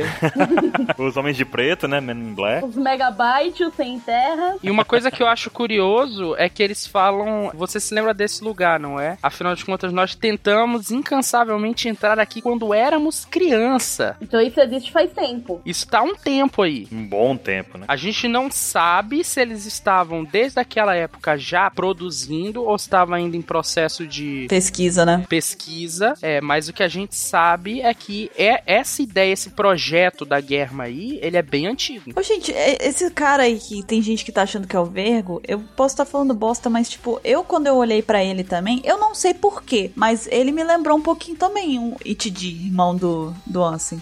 Do Do Ansem. Ansem, Ansem. o seu irmão. Chambros. Caraca, hein? Pra quem não sabe, Ansem é, um- é um Vinsmoke. Caraca, meu irmão é ruim desse jeito. Obrigado, cérebro, obrigado. O irmão do Sandy. Sem vir smoke. Ele é bonzinho, o Ansem é bonzinho. Eu, eu acabei de entregar aqui, Sanji. O, o- Porra, cara, cérebro! Caramba, velho. Que isso? Chamblas, Chambros de novo. Caraca, que que houve aqui? Quero desenhos eu e do meu irmão. Itidi, Ansem e Itidi. coloque um Ansem com a roupinha do Do It. Itidi, a sobrancelha e tal. E a Bururu fazendo chambros? Chamblas! e eu de LOL fazendo chamblas. Não, mas então, o traço dele me lembrou o Itidi. Sim, lembrou bastante. A gente tava até brincando, o pessoal falou do Vergo, que o Vergo seria o Boba Fett, né? É, é, o que tá dando a entender aí, ó, é- é, são suposições, né? São suposições, a gente não tem uma confirmação em texto ou coisa assim, mas o que tá dando a entender com essa imagem é que a Guerra ela tem um processo de clonagem, né? E que aparentemente são classes, são, são seres humanos diferentes ali, cada um com uma característica reforçada, né? E que cada uma teria esse código aí, tipo MB, MST, MH. É o que tá dando a entender por enquanto, né? Movimento sem terra. Seria tipo, o M seria modelo, né? Isso? Você está dizendo que a, a Germa Double Six é a Ordem 66 do Star Wars lá? Da Guerra Clônica? É o que tá dando a entender, né? Pode ser uma outra referência. É, cara. Que loucura, não? Que loucura esse Oda, hein? Na, na verdade, tem algumas referências, então, né? Tem essa ordem aí, tem a sobrancelha deles, que é o 66 também. É, Não, sem esquecer que o Império Star Wars é uma óbvia referência ao Império Nazista também, né? Sim, é verdade, é verdade. Com certeza, absoluta. É uma referência de uma referência de uma referência. Exatamente, é o Inception da referência. É sério, velho. É muito. Eu não esperava por isso. é o Oda indo longe. Não, e outra coisa também que remete ao exército nazista, né? Que por muito tempo eles tiveram uma tecnologia muito mais avançada que, o- que os aliados e a União Exatamente. Soviética. E a- toda a história de pesquisa de eugenia, o ser humano perfeito. Exatamente. Tanto que, pô, a- mesmo após a guerra, vários cientistas alemães lá foram, portanto, para os Estados Unidos quanto para a União Soviética e continuaram desenvolvendo suas pesquisas, tipo, que estava muito à frente do- dos aliados até então, né? Tanto com a bomba, a bomba nuclear. Muito à frente, até porque eles não tinham escrúpulos, né, cara, nas pesquisas que eles faziam. Exatamente. Como eles não tinham limite pra pesquisar, tipo, podiam ser cruéis, podiam fazer o que eles quisessem fazer. E mão de obra não faltava, né? Com Pois é, mão de obra humana, entre aspas, né? o- os judeus, os judeus sendo escravizados lá nos campos de concentração. Então, realmente tinham essa vantagem, entre aspas, bem grande aqui, né? Teve também um negócio do em relação ao Sandy representar a França também, né? Que você tinha trazido pra gente uma outra curiosidade também. Sim, é mais uma brincadeirinha, né? O Sanji sempre tem os golpes dele com nome francês e chama de Mademoiselle, Melorine, essas coisas. E agora a gente tá vendo os pais dele representando os alemães, os nazistas. Aí dá pra até fazer uma ligação com a França que perdeu muito feio da Alemanha durante a Segunda Guerra. Seria um foreshadow, então, que o Sandy vai ser derrotado? Vai apanhar um pouquinho. Eita porra! Não, que já apanhou, né? É, já apanhou, olha aí. No final, a França ganhou a guerra, né? E no final a França conseguiu o que queria. É, mas fica a pergunta aí. Será que vai ter algum personagem polonês aí pra ser invadido? É, pula. Que história feia. Entendedores de história entenderão. Entenderão. Pois então. Ah, e outra coisa que eu queria perguntar pra vocês também, porque logo que aparece a Cosette lá toda espancada e tal, o Yondi aparece falando: Ah, você não quer ir lá ver o, o Nidi, né? Não quer encontrar com ele, provavelmente ele que é o culpado. Vocês acham que tem a possibilidade de não ter sido o Nidi, ter sido de repente o Yondi pra poder meio que induzir o Sanji a fazer o que, que ele quer ali? Eu acho que sim. Talvez seria até a forma de vingança do Yonji. Lembra que ele falou que ele ia se vingar do Sanji por ter batido nele? É verdade, pode ser. Verdade. Ele não pode bater no Sanji, mas É, eu acho que pode ser. Pode ser uma forma dele de, tipo, né, criar ali um combate, porque ele já percebeu que ele vai tomar um pau do Sanji, né? Fazer os irmãos dele, que são mais fortes, brigar com o Sanji. E Interessante Exatamente. também é que o Sanji aparentemente não conhecia isso. Eles tentavam entrar quando era criança, mas ele não sabia que isso estava acontecendo antes. Sim. Ah, ele nunca teve acesso, né? Então, naquela hora que o pai do Sanji pega os soldados e usa como escudo, o Sanji não sabia que eram esses caras aqui sendo produzidos. Tem todo um- uma descoberta do Sanji nesse momento também aí. Cara, eu vou ficar maluco se em algum momento fizerem referência ao Werner von Braun, ao cientista do mais fam... o, fa- o cientista mais famoso nazista. talvez faria até com um Vegapunk. Vai ser louco, cara, se, pô, o cara participou depois da operação Paperclip lá que trouxe um trilhão de cientistas pros Estados Unidos pra mexer em um trilhão de áreas diferentes. Eu fico imaginando assim, cara, imagina, imagina se o, se o Oda consegue puxar, encaixar todas essas coisas, todas essas situações, tudo nessa saga, cara, eu- meu, meu cérebro vai explodir. Quantas referências, né? Eu não tinha pensado nisso, não. Então, a coisa que o Mr. 27 falou, que eu não sei se catou, que ele tava falando no- e todo mundo tá falando junto, que com certeza eu concordo com ele. Nessa saga, se aparecer realmente uma referência ao Van Braun, tudo, esses cientistas alemães e coisas do afim, sem sombra de dúvida, o Oda vai ter que colocar de algum jeito, nem que for finalmente mostrando o rosto, a aparência do Vegapunk, É. que é o maior cientista de One Piece. Então ele tem que aparecer. Se aparecer coisas relacionadas a isso, ele tem que aparecer também. Cara, imagina se o Van Braun t- tiver alguma referência do Van Braun no Vegapunk. Uhum. Ia ser louco, né? Porque o Vegapunk tem toda a- a parte de, de- Ele é super cientista, né? O- Ele é um mistério e tal, assim. Ele é, tipo, ultra protegido pelo governo. E a gente sabe que o que aconteceu com o Von Braun é que ele foi puxado da Alemanha para os Estados Unidos e, tipo, foi criada uma proteção em cima dele gigantesca, porque a gente sabe que os Estados Unidos chamou alguns cientistas pra lá e, tipo, passou a mão na cabeça dele falando assim: então, né? A gente sabe que vocês são nazistas. Esquecemos tudo que vocês fizeram, né? Não Vamos esquecer tudo. Continue as pesquisas aqui. Né, né? Vamos, vamos ignorar, ó, vamos ignorar. É, continua fazendo o que vocês estavam fazendo lá pra Alemanha nazista, pra gente aqui, que a gente passa um pano ali no que vocês fizeram e tá tudo A certo. gente esquece o que vocês fizeram, tá tudo bem. Exatamente, cara. Eu fico pensando que tem tanto pano pra manga aí, tanta coisa pro Oda puxar, cara, eu fico maluco. Pode ser até também, ó, Caio, que pode ser o próprio Vegapunk que des- começou a desenvolver essa tecnologia aí. Quem sabe, né? Vai, aí, sei lá, eu começou a criar essa tecnologia alguma co- pensando num outro objetivo, né? Ou sei lá, ou nesse objetivo a gente não sabe se ele é bom ou ruim, né? É, e aí, por algum motivo, o, go- governo mundial pegou e falou: ah, não, pera, chega aí, vamos conversar aqui. Pegou e puxou ele pra lá e falou: não, agora você trabalha sobre a nossa asa, né? E a Germa ficou sem o, o cara, o gênio que tava planejando tudo. Até porque se o governo mundial quer criar um exército de robôs, por que não criar um exército de clones? Olha o Star Wars aí de novo. Guerra clone. A gente vê isso também acontecendo com o Vegapunk lá com o Caesar, né? Que ele tá naquele negócio de comando artificial. E o Caesar tenta copiar depois, ou Uhum. continua o projeto de onde o Vegapunk parou, entre aspas, né? Ele tenta dar continuidade ao projeto. Tenta replicar o processo, né? Exatamente, dar continuidade, produzir mais e tudo mais. Isso pode ter acontecido aí também, é verdade. O Caesar pode, o Vegapunk pode ter começado um projeto e os outros continuaram de onde ele parou. E aí não tá tão perfeito ou coisa do tipo, mas Vocês estão dizendo que esses clones aí do, do Germa é os pacifistas do. Seria os ge- pacifistas genéricos? Cara, pode ser, pode ser, só que biológicos, né? Não, os pacifistas seriam os droids da, dos separatistas e os clones seriam os clones da República. Exatamente, são biológicos, né? Exatamente. Agora até uma pergunta que eu queria fazer uma aposta aqui com vocês, uma votação. Eu também tenho votações depois. Eles são clones ou eles são humanos aperfeiçoados? Clones. Tipo super soldado. Clone, pra ser mais legal. Clones. Acho que clone. Clone. Clone, tá, é cara de clone. Ok, então todo mundo aqui concorda que o o que mais parece é que são clones. Sim. Ok, Guerras clônicas One Piece. É, cara, vai acontecer isso. olha aí. E a sua votação é qual, 27? Não, depois. Ele vai esquecer, você sabe. É o momento. É, o, o momento é agora. O momento é agora. Não, tá na pauta secreta. O que, que você tem pra falar também? Lento que o Vegapunk tem obrigatoriedade de aparecer no final dessa saga. Tá, mas então tu acha que o, o, o Vegapunk ele precisa ter um papel de alguma forma nessa saga que tá tratando tanto de tecnologia e tal? Tu acha que ele vai ter. Tu acha que ele vai ter participação na guerra? De alguma forma, no passado ou no futuro, alguma coisa assim? No, não, no passado já. No primeiro capítulo da Big Mom já foi colocado ele. Falou que a Germa, no passado lá, tinha as historinhas lá de um herói da marinha Uhum. que enfrentava o exército do mal, que era a Germa Double Six. Que ele enfrentava com robôs e gaivotas, cara. Só pode ser um cara. Hum. Ele queria falar de gaivotas, era, a verdade era essa. Era, era tudo isso, era. É só por isso que ele tá falando. Ou, inclusive, tem gaivotas aí nesse mangá, hein? Nesse capítulo tem, né, no flashback do Sanji. No flashback. Primeiro quadrinho. É, tem, tem essa questão, esse paralelo aí também com o Vegapunk. Mas, se vai ter o Vegapunk, só que daí já é uma- uma coisa muito viajada minha. Vamos lá, vamos viajar. Vamos lá, vamos lá. Entrando na cabeça do 27.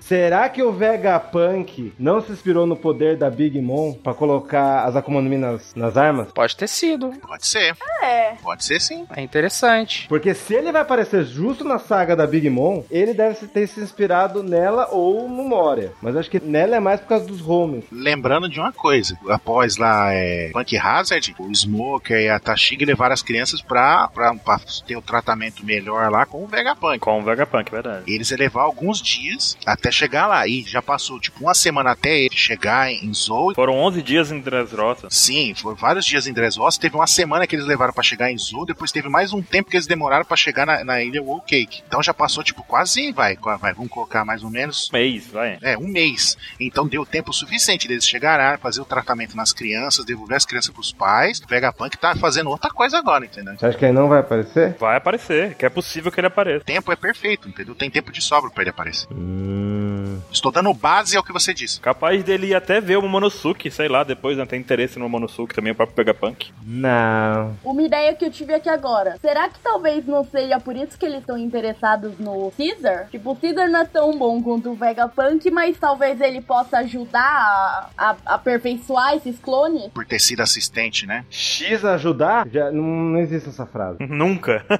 Eles acham que o Caesar pode ajudar. Não que o Caesar vai fazer alguma coisa decente. o Caesar é o mestre. Cara, não, não, não. Che- Chegue, chegue aqui, amiguinhos. Vocês conseguem imaginar uma abertura de One Piece com X mostrando assim cada mulher? aparece ele? Não. É impossível. Não, não, não. Não! Moto Renza. Ah, eu, eu- eu consigo sim, porque em seguida vem o Luffy e mete um soco na cara dele, Exatamente. derrotando ele. Aí sim, aí é bem visível mesmo, dá pra ver. Imagina ele aparecendo lá, tá lá, Frank, aí Caesar, aí o Caesar abre os braços assim, sorrindo. E ele chorororororororororo. Imagina a vinheta. Esses 10 amigos Criaram laços unidos. fortes com amizade. Vai lá. Ruffy, Zoro, Brook, Shiza. Shiza. É. O narrador falando, né? Caesar Crawl! Xiza.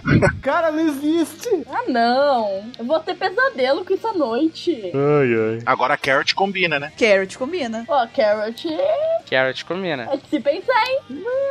Vai entrar. Dá pra ver facilmente ela na abertura mastigando a cara do Luffy, alguma coisa assim.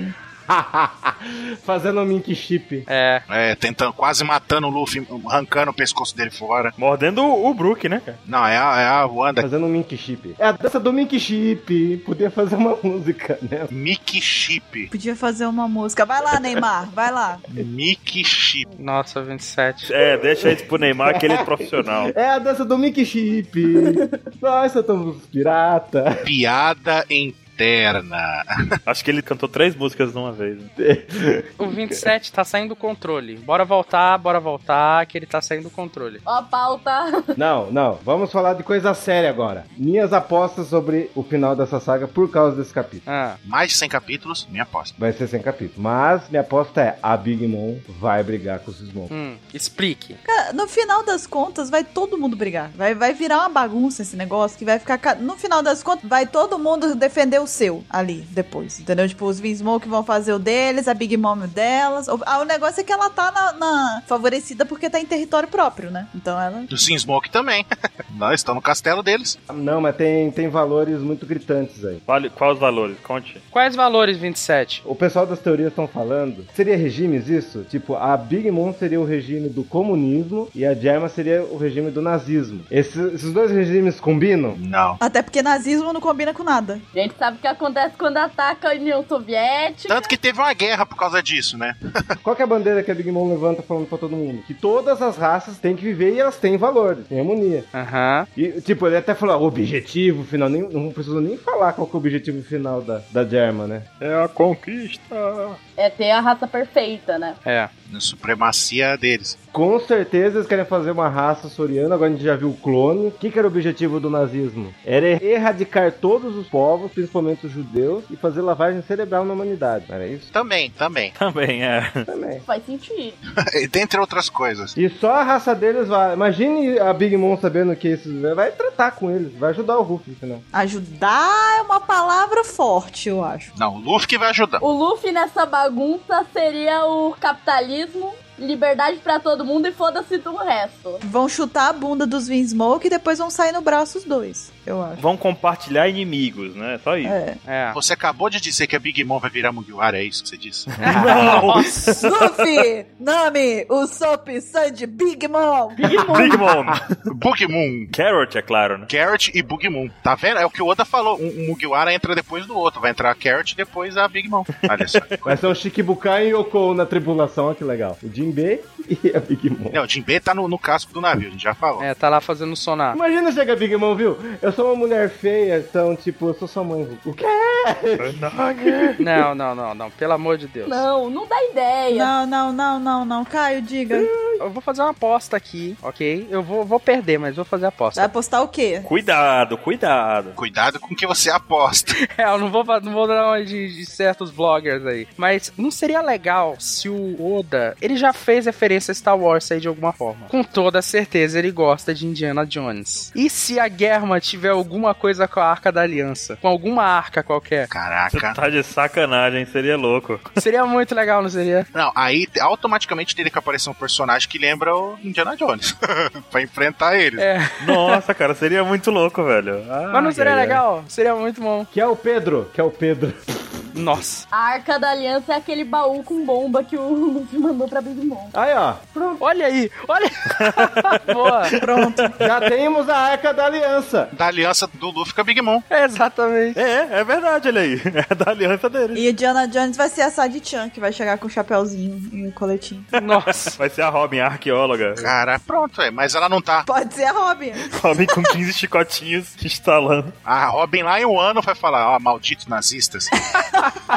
Ela vai chegar no final, né? Vai ser legal se ele fizer alguma referência a Indiana Jones. Pô, eu ia ficar maluco. É porque ainda tem essa arca ainda, né? Realmente, a Lari lembrou bem. Ainda tem esse, esse presente aí de grego que vai chegar pro Big Mom. É verdade, olha aí. Presente, mó da hora. Mó da hora, uma bomba. Quem vai abrir vai ser a Germa. Ai, ia ser legal. hein? Eu queria que o Yonde, o Yonde abrisse. Imagina se acontece alguma coisa que o Usopp tá na mesma sala, assim, da, da galera, quando eles estão abrindo a arca, ele fala, não olha, não olha, não olha pra arca, não, não olha pro que vai acontecer, entendeu? Aí, igualzinho Indiana Jones. Fecha o não olho, olha. fecha o olho. Conhece a arca, né? E fala, ei, caralho, então Reconhece a bomba. Não olha, não olha, não olha, não olha, não olha, não olha. vaza. Só vaza, gente. Eu acho que essa bomba vai aparecer no momento mais inesperado. Tipo, Vai, no vai. momento onde eles perderem a esperança, onde vai estar dando uma merda, tipo, não, tudo já foi e tal. Aí, ah, peraí, deixa eu abrir isso aqui, bum! É, Talvez a, a Arca vai ser o final. É, vai ser lá pro final, que eu digo. Vai ser tipo como, como o Vivre Card da Lola, não tem? Tipo, que foi um negócio que apareceu pra fazer plot twist, sabe? No meio do negócio. Provavelmente vai ser a mesma coisa com a. Não, E o pior é que a gente vai, com certeza, assim, a gente lembrou agora, mas a gente já tinha esquecido de novo disso, desse pequeno detalhe, né? Sim. Toda vez esquece. Eu esqueço toda vez dessa arca. Toda vez a gente esquece, é verdade. É, bah, seria legal, cara. E quanto mais tempo vai passando, mais difícil vai ficando de lembrar dela. Verdade. A gente vai se embranhando na saga cada vez mais e vai esquecendo da Ilha dos Tritões. Você vê, a gente tá falando de um capítulo só, a gente tá aqui com um tempão já, né? Por falar em, em tudo mais que tá acontecendo agora lá na Ilha Whole Cake, o que, que vocês acham que vai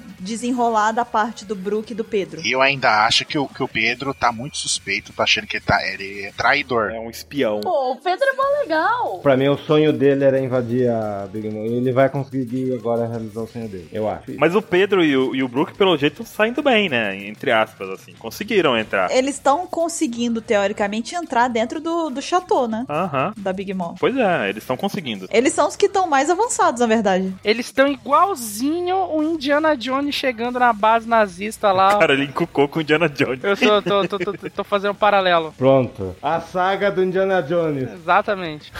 Deixa isso a próxima, próxima. Não, pra ficar igual o Pedro tem que pegar a roupa de algum dos soldados do, do- da Guerma, vestir e ficar apertado nele. né? Não, o rabo do Pedro é o chicote.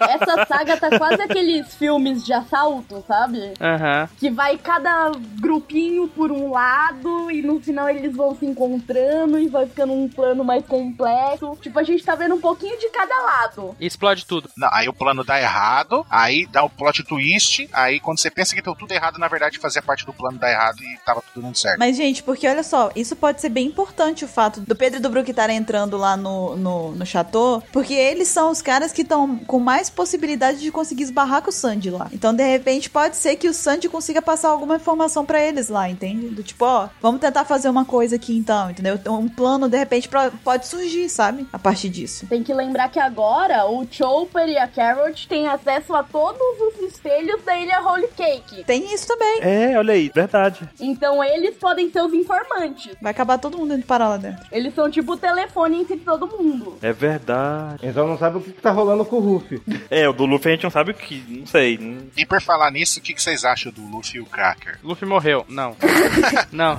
Não pode. O, o mangá acaba. Cara, tava difícil pro Luffy ali. Quando acabar o Gear Off, o que, que ele fez? Ou, ele aca- ou a luta acabou durante o Gear Off, ou então o Luffy perdeu. Ruffy dá conta do cara. Não, ele vai acertar só um. Exatamente, ele vai dar um soco e vai derrotar o Cracker. Pois é. E os caras ficam falando que, ai, eu dou Flamengo é mais pro aquele. Fraco nada. O cara vai levar uma porrada, vai perder. Eu também acho isso daí. Também acho, mas a gente tem que ver, né? Vai acontecer a mesma coisa que aconteceu com o Bella. Me ficou falando um monte que não sei o que, que você não consegue me dar um soco, eu não vou te dar um soco. É, Pera aí, deu um soco e amassou a cabeça. Vai acontecer a mesma coisa. Vai ser uma porrada. Mas aí, comparar com o Bellamy também não é exatamente a melhor comparação, É. Sacanagem. Porque o Bellamy ele não terminou nem a frase, né? Você não consegue me dar um soco, pronto, já tava no chão. É sacanagem do Bella. Eu aposto.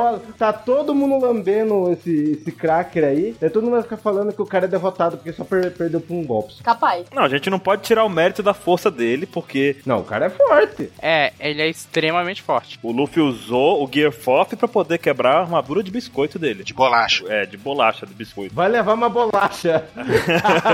Quando te traduzir, eu vou te dar uma bolacha na cara. Ai, tá bom. Seu Zé, o Zé Biscoito, você vai levar uma bolacha na cara. Pronto. Zé é Biscoito. Você vai levar uma bolacha. Peraí, Zé Biscoito não é aquele lá do Frozen, né? Se vocês verem no mangá alguém falando você vai levar uma bolacha, vocês já sabem quem foi que traduziu. Eu não tenho nada a ver com isso, eu já tô avisando. Gente, lembra que já passou um dia desde a luta. Será que a luta terminou ou durou mais de um dia? Não durou porque o Luffy não consegue manter o Gear Foff. Ou vai ser aquelas lutas gigantes igual, sei lá, Kainu e. Vocês viram o vereador Zé do Biscoito? Não. Não. Não. é Vocês vão explodir quando for ouvir isso. Mas sim, Lari, você dizia? Segue a pauta, senão o 27 se perde. Não, eu queria ver o que mais que ele tem, porque ele falou que ele tem uma votação pra fazer, eu quero saber que votação que é essa. Não, calma. O que, que você quer falar mais, então? O que que tu precisa falar, 27? Não, você tem certeza que quer saber? Porque vai ser um bagulho idiota, eu tenho certeza. Não, chegam aqui. Vocês acham que no casamento do Sandy vai ter alguma referência do casamento vermelho? Começar a tocar uma musiquinha no violino. Eu não sei se referência a casamento vermelho, mas talvez vai ter uns negócios parecidos, né? É. Porque eu acho que não vai ser um casamento, tipo, Feliz. feliz, exatamente. Vai ter tiro, porrada e bomba, não é isso? Opa, eita, que legal, hein, Baruque? Eita. Ê, É. Valesca Popozuda. Na cabeça do Sandy vai estar casamento vermelho. Daí vai chegar o Hulk e vai pá. É, não, não, eu, não. Eu já falei, eu não sei se falei com vocês, eu gravei Dreamcast ou whatever, que eu ainda tenho, eu ainda aposto minhas fichas de que vai na hora, vai ter o que vai ter tudo casamento, tudo aquele negócio de matrimônio, blá, blá, blá, aquela coisa toda. Aí na hora que, tipo, o padre ou seja lá quem estiver realizando o casamento, ah, Um biscoito. biscoito, Um biscoito. que fale agora, cara, esse para sempre, vai aparecer a Nami e vai impedir o casamento. Ah, pronto. Aí o pessoal que chipa os dois vai, vai ficar louco. Nossa, vai sair do controle. Ai, meu Deus do céu. Olha só, então você tá dizendo, Ansem, que nessa saga o que vai ser o gatilho de tempo, o limite de tempo vai ser o casamento, então. Sim. Sim. Porque a gente sempre tem um gatilho de tempo em todas as sagas, tipo, Sim. Gaiola. todas. A gaiola fechando. Nessa, no caso, seria o casamento. Não, eu acho que o casamento vai ser até vai ser o limite em que as coisas vão estar entre aspas estabilizadas. No casamento vai tudo desandar. Pois é, é exatamente isso. É, é, tipo, vai ser correr contra o tempo pro casamento não acontecer. Então vai chegar até os finalmente, como o Ansem falou, Uhum. quase no momento, aí alguma coisa. A Nami abre a porta do lugar. O É presente da Big Mom chega lá do Luffy e explode, ou alguma coisa do tipo, né? Não, não, não. e o Hoover vai ser o primeiro supernova a ver a Big Mom, sério. Ah, o Capone não viu ela. Não, desculpe, mas você entendeu. Teoria derrotada em um segundo. Pá. No casamento, vai ser o momento em que o Usopp derrota a Sugar. É isso. Ei, uma coisa. O Judge falou que eles iam se encontrar com a Purim pra almoçar. E com a Big Mom. Uhum. Será que a Purim vai conseguir falar pro Sanji alguma coisa sobre o Luffy? Olha aí. Será que ela vai conseguir passar uma mensagem, alguma coisa, pra dar uma aliviada nele ou nele? Ou você acha que ela não vai ter a oportunidade? Mas que o Ruff nem tá sabendo que. O, tá nem sabendo que o Ruff tá chegando. Pois é. Ele não sabe. Mas aí que tá, mas aí que tá. Vamos a uma pergunta aqui então também, votação. Outra votação, momento de votação. A Purim, nesse momento que ela vai almoço e tal. Não. Calma, rapaz. ela vai, ela vai ajudar o Sanji dando ali um bilhetinho, fazendo um sinal, sei lá, contando pra ele que o Luffy tá ali ou que a turma dele tá ali, ou ela vai contar para o pessoal da Guerma que a galera tá ali, porque a gente não sabe ainda exatamente qual o lado da Purim. Muita gente duvida da Purim. Se ela é boazinha ou do mal. Pois é. Do mar. Ela é do mar. É do mar. É um tritão. É uma sereia. Vai que ela é uma sereia. Porra, aí o Sanji casa. Então, votação, votação. A Purim realmente ela tá do lado do bem, assim, do Sanji, a galera do, do Chapéu de Palha, ou ela vai trair eles nesse almoço? O que, que vocês acham? Ah, Eu acho que ela tá do lado dele, sim. Eu também acho. Eu espero que ela seja do bem. É, eu, eu, eu não acho que ela é do mal, não. A Purim? Eu também, mas a, questão, a gente tem que lembrar a situação dela também, né? A Purim é do bem e vai fazer amizade com a Rei. Que? Ok. Que? Tirou do nada, né? Mas tudo bem. Pode ser, pode ser, M37. Eu acho uma coisa sobre a Reijo. Eu acho que em algum momento vai parecer que a Reijo é uma grandíssima filha da puta. Eu acho que ela vai fazer alguma coisa, todo mundo vai pensar que ela é do mal, que ela tá tentando matar o Sanji ou algo assim. Mas no final ela vai ser quase que uma agente dupla, sabe? Uhum. Ela tá fazendo tudo isso pra ajudar, se não só pra ajudar ela mesma e acabar ajudando o Sanji no meio. Hum. Eu acho que a Reiju, ela vai aprender muito durante essa saga. Tipo, ela viveu com os irmãos dela e tudo mais, e ela tem a família dela como parâmetro das coisas. Mas desde então, desde que ela encontrou com o Luffy lá no barco, com o pessoal, desde então ela tá só observando tudo. Ela tá observando tudo, quen- quem eles são, como eles agem, a maneira com que eles lidam as coisas e tudo mais Que Globo Repórter, hein? os ideais deles e tudo mais. E eu acho que durante a saga inteira ela vai mudar a postura dela em relação a isso, a tudo, sabe? Aí no final ela entra no bando. É, pronto. Com certeza, é claro. Sim, depois da Big Mom. Luffy, Nami, Usopp, Sanji, Reiju. Aí tá lá ela. Hey, Ju. Carrot. Não, não, não, não, você esqueceu. Carrot, Big Mom e Reiju. Aparece a Reiju com, com o Luffy, assim, E o abraçadinho. Caesar Crawl. Não, Caesar não. Você vê que ninguém riu, né? Ah, Eu aceito a Big Mom, mas eu não aceito. Mentira, não aceito nenhum dos dois. Todo mundo ficou sério. Isso é, pre- isso é preocupante. Caesar já é coisa séria, Caesar já não se brinca. Caesar ninguém acha graça. É, Caesar, aí todo mundo cri. Não brinca. Cri, cri, cri. Cri, cri. Não, não, não. Não, aí tu foi longe demais, Dora. Não, mas não, calma, calma. Eu, eu, eu insisto nesse detalhe, porque se eu acertar, eu vou querer comemorações, fogos, fogos, fogos é fora. Forgos. Forgo. Do, do, do capítulo que eu tô falando, eu acho que vai acabar com a Nami, com a- com é, chegando lá impedindo ca- de realizar o casamento e não vai ter capítulo do mangá na semana seguinte, pra deixar ficar louco. Ah, com certeza. Com... Ah, é claro, né? Pô, é claro aí. Eu me oponho, você não pode casar com ela. Talvez até alguém aqui é contra esse casamento e só terminar com um balão sem mostrar quem tá falando. Eu. Eu, Eu, filha da mãe, é isso que vai acontecer, é isso que vai acontecer. nó, Não terá capítulo na próxima semana. e a gente vai fazer um Apex Cash sobre isso, igual a gente fez do Gear Force, quando terminou. Exatamente, é. Maravilha, maravilha. A gente vai fazer uma Facecast votação. Quem é que falou aí? Nami, Usopp, Luffy. E aí, acabou. Cisa! Carrot, Caesar. Não, aí aparece El Kaido falando: Não, eu sou contra esse casamento. É. É, eu sou contra. Eu sou contra esse casamento. Caído, o cara já pensou. se- Aparece o Shanks. O Shanks, eu vim impedir esse casamento. Eu vim impedir esse casamento. É o que o Shanks faz, né, cara? Que o Shanks... Shanks vai pedir o casamento, foi Com ótimo. o chapéuzinho na mão. Chega, parou, gente, parou. Shanks é o maior sem graça, talvez até o casamento que ele tava, ele foi pra cancelar também o casamento, né? Deve ter ido pro... Não, nada pode acontecer. Cara, é, pra, é isso que o Shanks faz, cara. O Shanks tá aí pra isso. O Shanks, eu não fui convidado. Cadê a bebida? Eu vim por um fim nesse casamento. Ai, ai. Ah, Sensacional. Aí, é uma função boa pro Shanks, hein? Você não me convidou, Big Mom, mas eu vim impedir esse casamento. O cara que, é o cara que separa a briga, né? É um empata foda. O Cara, "Não, vocês não vão brigar mais, eu vim pra parar essa guerra, eu vim pra parar esse casamento. Shanks, o interruptor, pronto.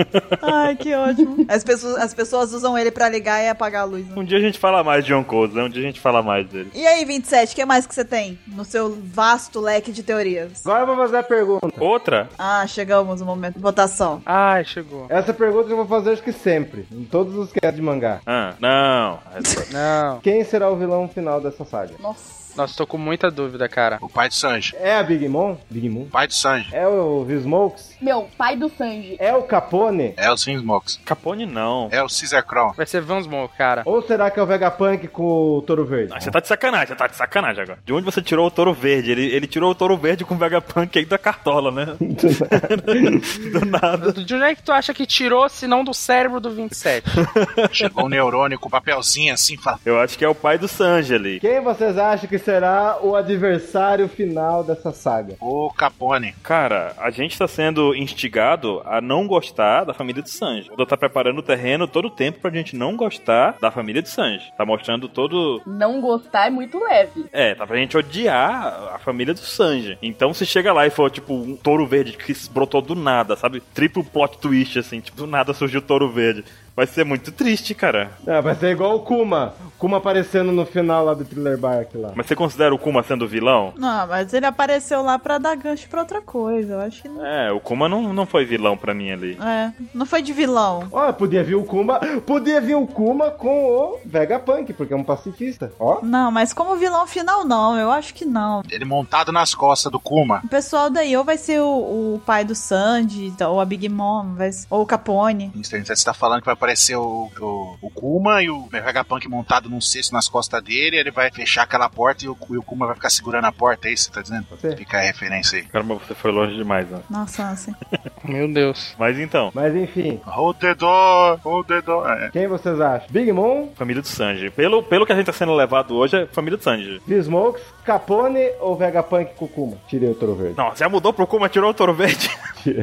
Eu voto em Vinsmoke. Então, É, aparentemente Smoke. O Smokes também, cara. Smoke e Capone, Judge e o Capone. Agora, me- se você me falar Vegapunk com touro verde, você tá de sacanagem com a minha cara. E com o Kuma. Você tá forçando a amizade. Com o Kuma ainda. E com o Kuma.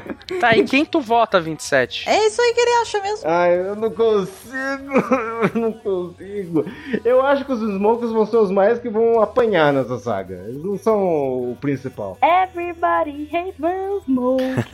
Eu né? não consigo imaginar. O Capone. Hum. Capone não. é. O Capone tem um plano que ele falou. Tem um plano. E ele tentou matar o Pecon duas vezes por causa que o Pecon tá se ligando já qual que é o plano dele. Tanto que o Pecon fala que é, você tá subestimando a mama. No anime, a- deu um ênfase assim, da anime falando bastante, cara. E o pessoal da Big Mom é quem é o pior é o Capone. Uhum. Porque o Capone já fez aquilo, agora hoje a gente sabe que o Capone fe- foi ele que foi decisivo pra tirar o sangue, né? Não, o Capone vai trair a Big Mom. Eu tenho quase certeza disso. Mas eu não acho que o Capone vai ser o vilão da saga, né? O- Eu também acho que não. Não vai ser o vilão da saga, mas ele vai trair a Big Mom. Ninguém acha que é Big Mom mais, né? O teu poder mais overpower de um piso. Não, po- pode ser a Big Mom. Eu fico entre o Judge e a Big Mom. Pra mim é um dos dois. Eu também, mas assim, o vilão, a pessoa que a gente quer que seja derrotada, aquela pessoa cruel e malvada, No momento, é o pai do Sanji. é a família Vinsmoke. E os irmãos dele. A família 27, você falou. É a família.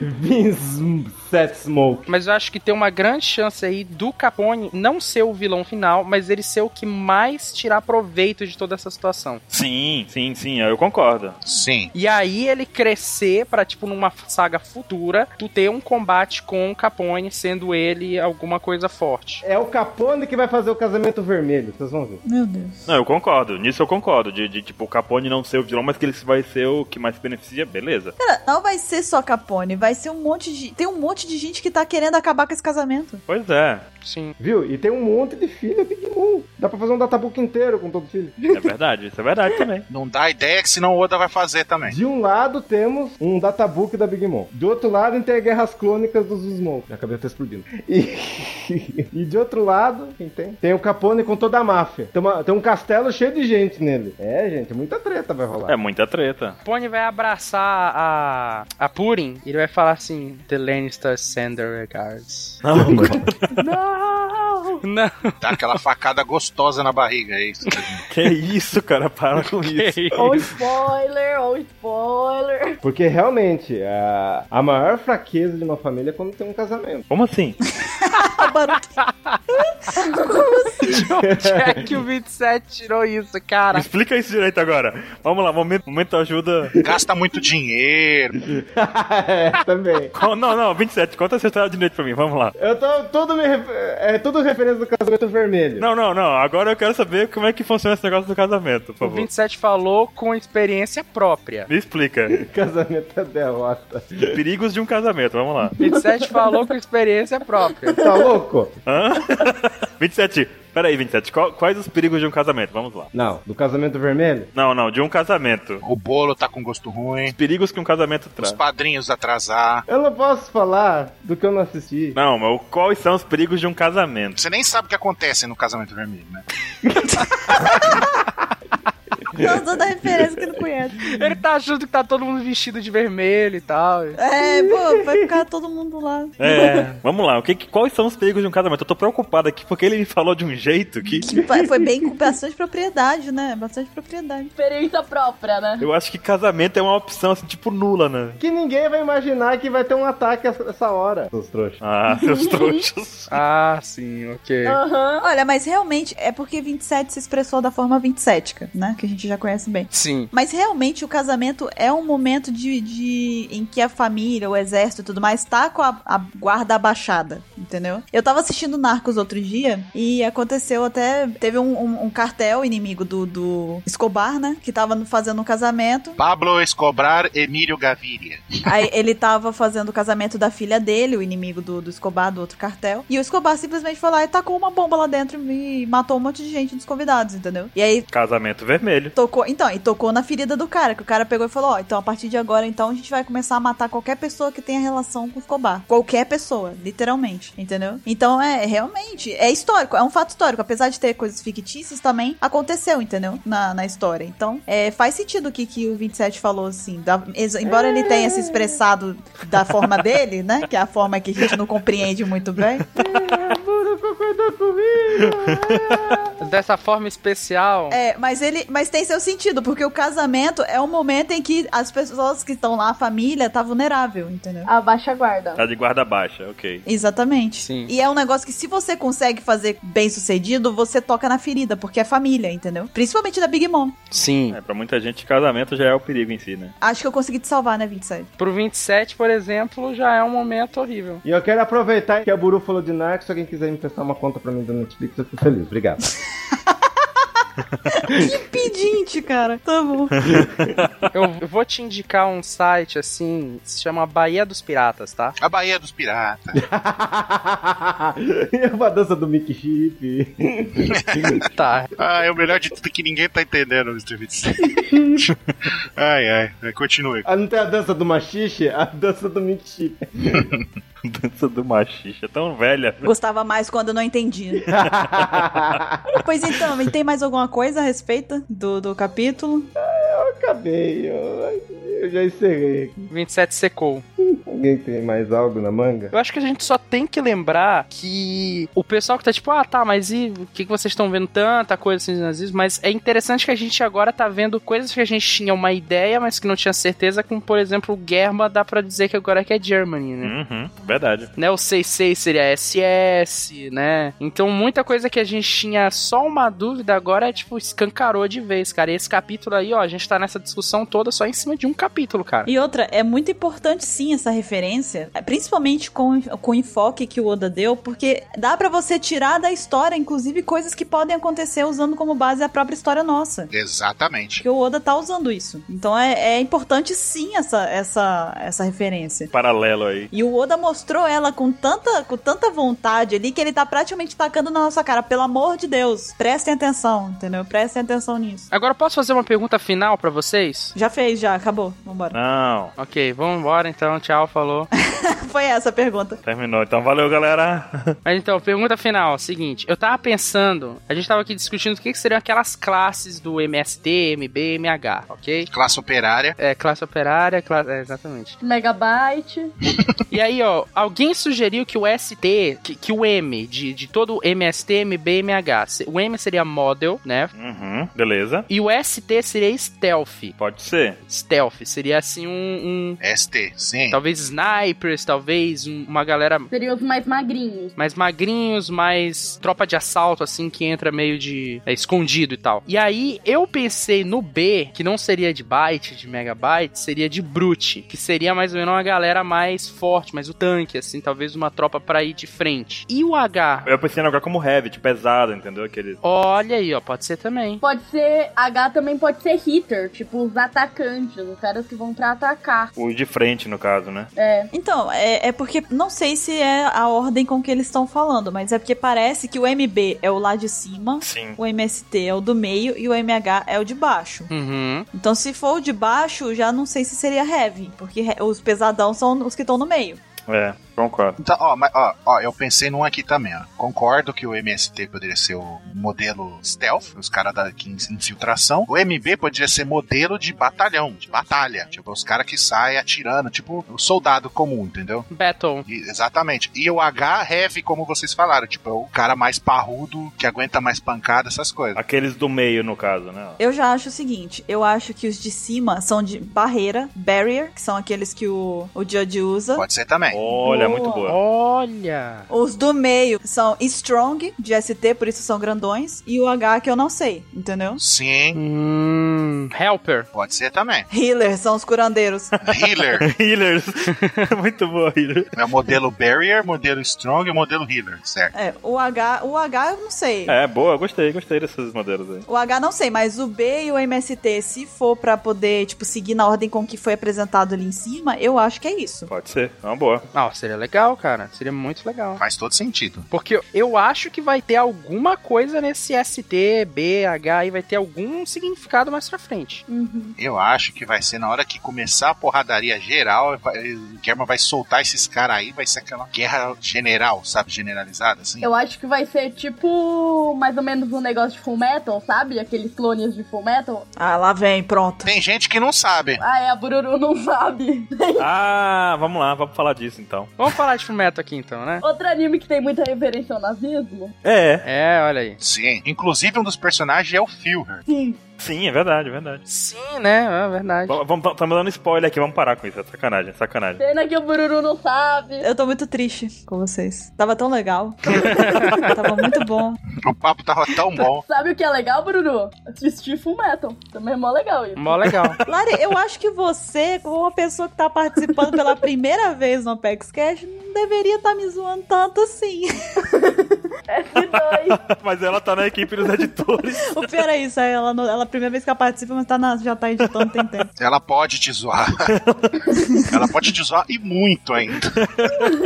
Isso é pra vocês verem a moral que eu tenho com a minha equipe. Ah, tá certo, tá certo. Lembrando que no último cast a Buruti chamou de baixinha e. Como é. Eu defendi ela. Eu falei, coitada dela que não está aqui pra se defender, tá? Aham, sei. Mas, Caio, Caio, eu acho que quem falou isso primeiro não foi a Bururu, né? Tá vendo? Ah, a ve- a verdade vos libertará. Acho que foi o Baruque. Eu digo isso pra ela na frente dela. Eu falei pra... Hã? Aham. Tá bom, então. Baixinha violenta, alguém falou Lari. Então, você viu, eu nem tô lá pra me defender. Eu corto o meu pescoço, mas não digo quem é. Vou dizer, Lari. O Ansem e o Caio concordaram. Concordei que era buru. Tá tudo gravado. Sim, ouçam o cast anterior, não a edição, ah, não a edição que vai acontecer agora pra incriminar a gente. Você quer que eu ouça o áudio bruto, é isso? É, usa o áudio bruto, não a edição que vai acontecer pra me incriminar agora. Mas então não foi eu que disse, é a edição que me incrimina também. Ô, Buru, vamos fazer uma união pra assassinar umas pessoas aí? Tô, tô topando, Lari. Que isso? Tô Caramba. topando. Depois a gente conversa melhor em off. Bateu um medo agora. Time das mulheres? A gente conversa em off, que acho que é melhor, mais seguro. Ih, rapaz, acho que a gente se deu mal agora, hein? Lembrem-se que eu não tenho tanto poder, mas eu já tenho a iniciação do poder da edição lá, hein? Eita, ele aí. Então. É, olha. É, até o poder do corte. Exatamente. A Larissa é muito legal, cara. Ela é bem legal. Bem divertida, bem. Ela, ela não é brava. Agora, agora eu tenho uma infiltrada no meio da edição. Não, porque ela, te sa- ela vai te sacanear com o Fullmetal, você não tá entendendo. Não vai, ela não vai fazer isso comigo. aí, chega, aí chega na edição final, tá ela lá me Não. zoando. Aí, Vou chorar quietinho. A risada dela foi que vai sim. Talvez eu seja gente dupla, tá? Olha aí. Pô, pô, Lari, aí fica difícil de eu te ajudar, né, Lari? Enquanto a Bururu fala, ela vai colocar. Já pensou? Enquanto a Bururu tá falando, ela bota música de fumeta só pra sacanear. É, então, é possível. Então. Melissa, por favor. Ó, música ainda não é minha responsabilidade, não tenho nada a ver com isso. Deixa uma dica pro Caio. Caio, música de fundo fumetal aqui, por favor. Ok, ok. Melissa, Melissa.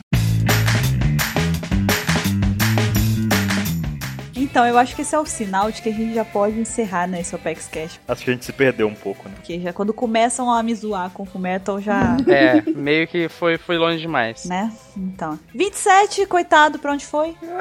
Ele terminou o que tinha que dizer e pronto, acabou a pilha dele. É. Acabou, ficou na dele. É, murchou, tá lá sequinho. E- Ele murcha, ele seca, ele murcha.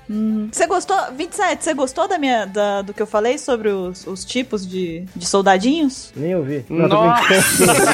Caraca, bicho, nossa, vocês hoje estão demais comigo, hein? Quanto caro- carinho, quanto calor humano. ouvi, ouvi, foi muito Foi bom. muito bom, obrigado. O que foi que ela disse? Vai se concretizar, vai se concretizar. Eu tento ser gente boa, eu tento trazer todos pro Apex Cash, aí depois eu dou uma patada nele, eu que sou a bruta com ele. Não, você teorizou, eu até chorei aqui, caiu uma lágrima aqui. Ah, tá. Aham, até chorei. É, seu infeliz. Só lembrando que se a Bururu não tivesse me dado aquele tapa, esse cast teria outro host. Olha aí, tá vendo? E seria de outro tema também, né? Momento de levar outro tapa, né? Cuidado que você vai levar outro tapa daqui a pouco. Inclusive, Caio, bora ali fazer a pauta do primeiro Boku no Cast. Bora, bora. Ou depois só me chamar pro Boku no Cast, tá? Beleza, bora, bora. Deixa essa galera aqui que ah, chega. É, chega, chega. Bora, bora. Bora fazer nosso projeto próprio. Chega, One Piece já é do passado e tal. É, vamos falar de, de A moda agora é Boku no Cash. ser herói, vamos lá. Pois muito bem, então. Acho que a gente já falou tudo que a gente tinha pra falar. Até o que a gente não precisava falar também, a gente falou. Como sempre, E, como sempre, né? Segue normal. um dia normal. Falou o cara que mais desvia do assunto. Pois então, agora é a vez de vocês, ouvintes do Opex Cash, participem, mandem e-mails pra gente, comentem e, e participem dizendo como que que vocês acham das teorias que a gente trouxe aqui. Se vocês têm teorias próprias também que a gente não mencionou aqui, mandem pra gente também, compartilhem e vamos debater porque esse capítulo tem bastante coisa pra ser debatida mesmo e tá bem interessante, a gente quer saber a opinião de vocês também. E no mais, nós vamos ficando por aqui e a gente se vê na próxima semana no próximo Opex Cash. Até lá. Até mais. Falou! Tchau! Bye, bye. Plus Ultra!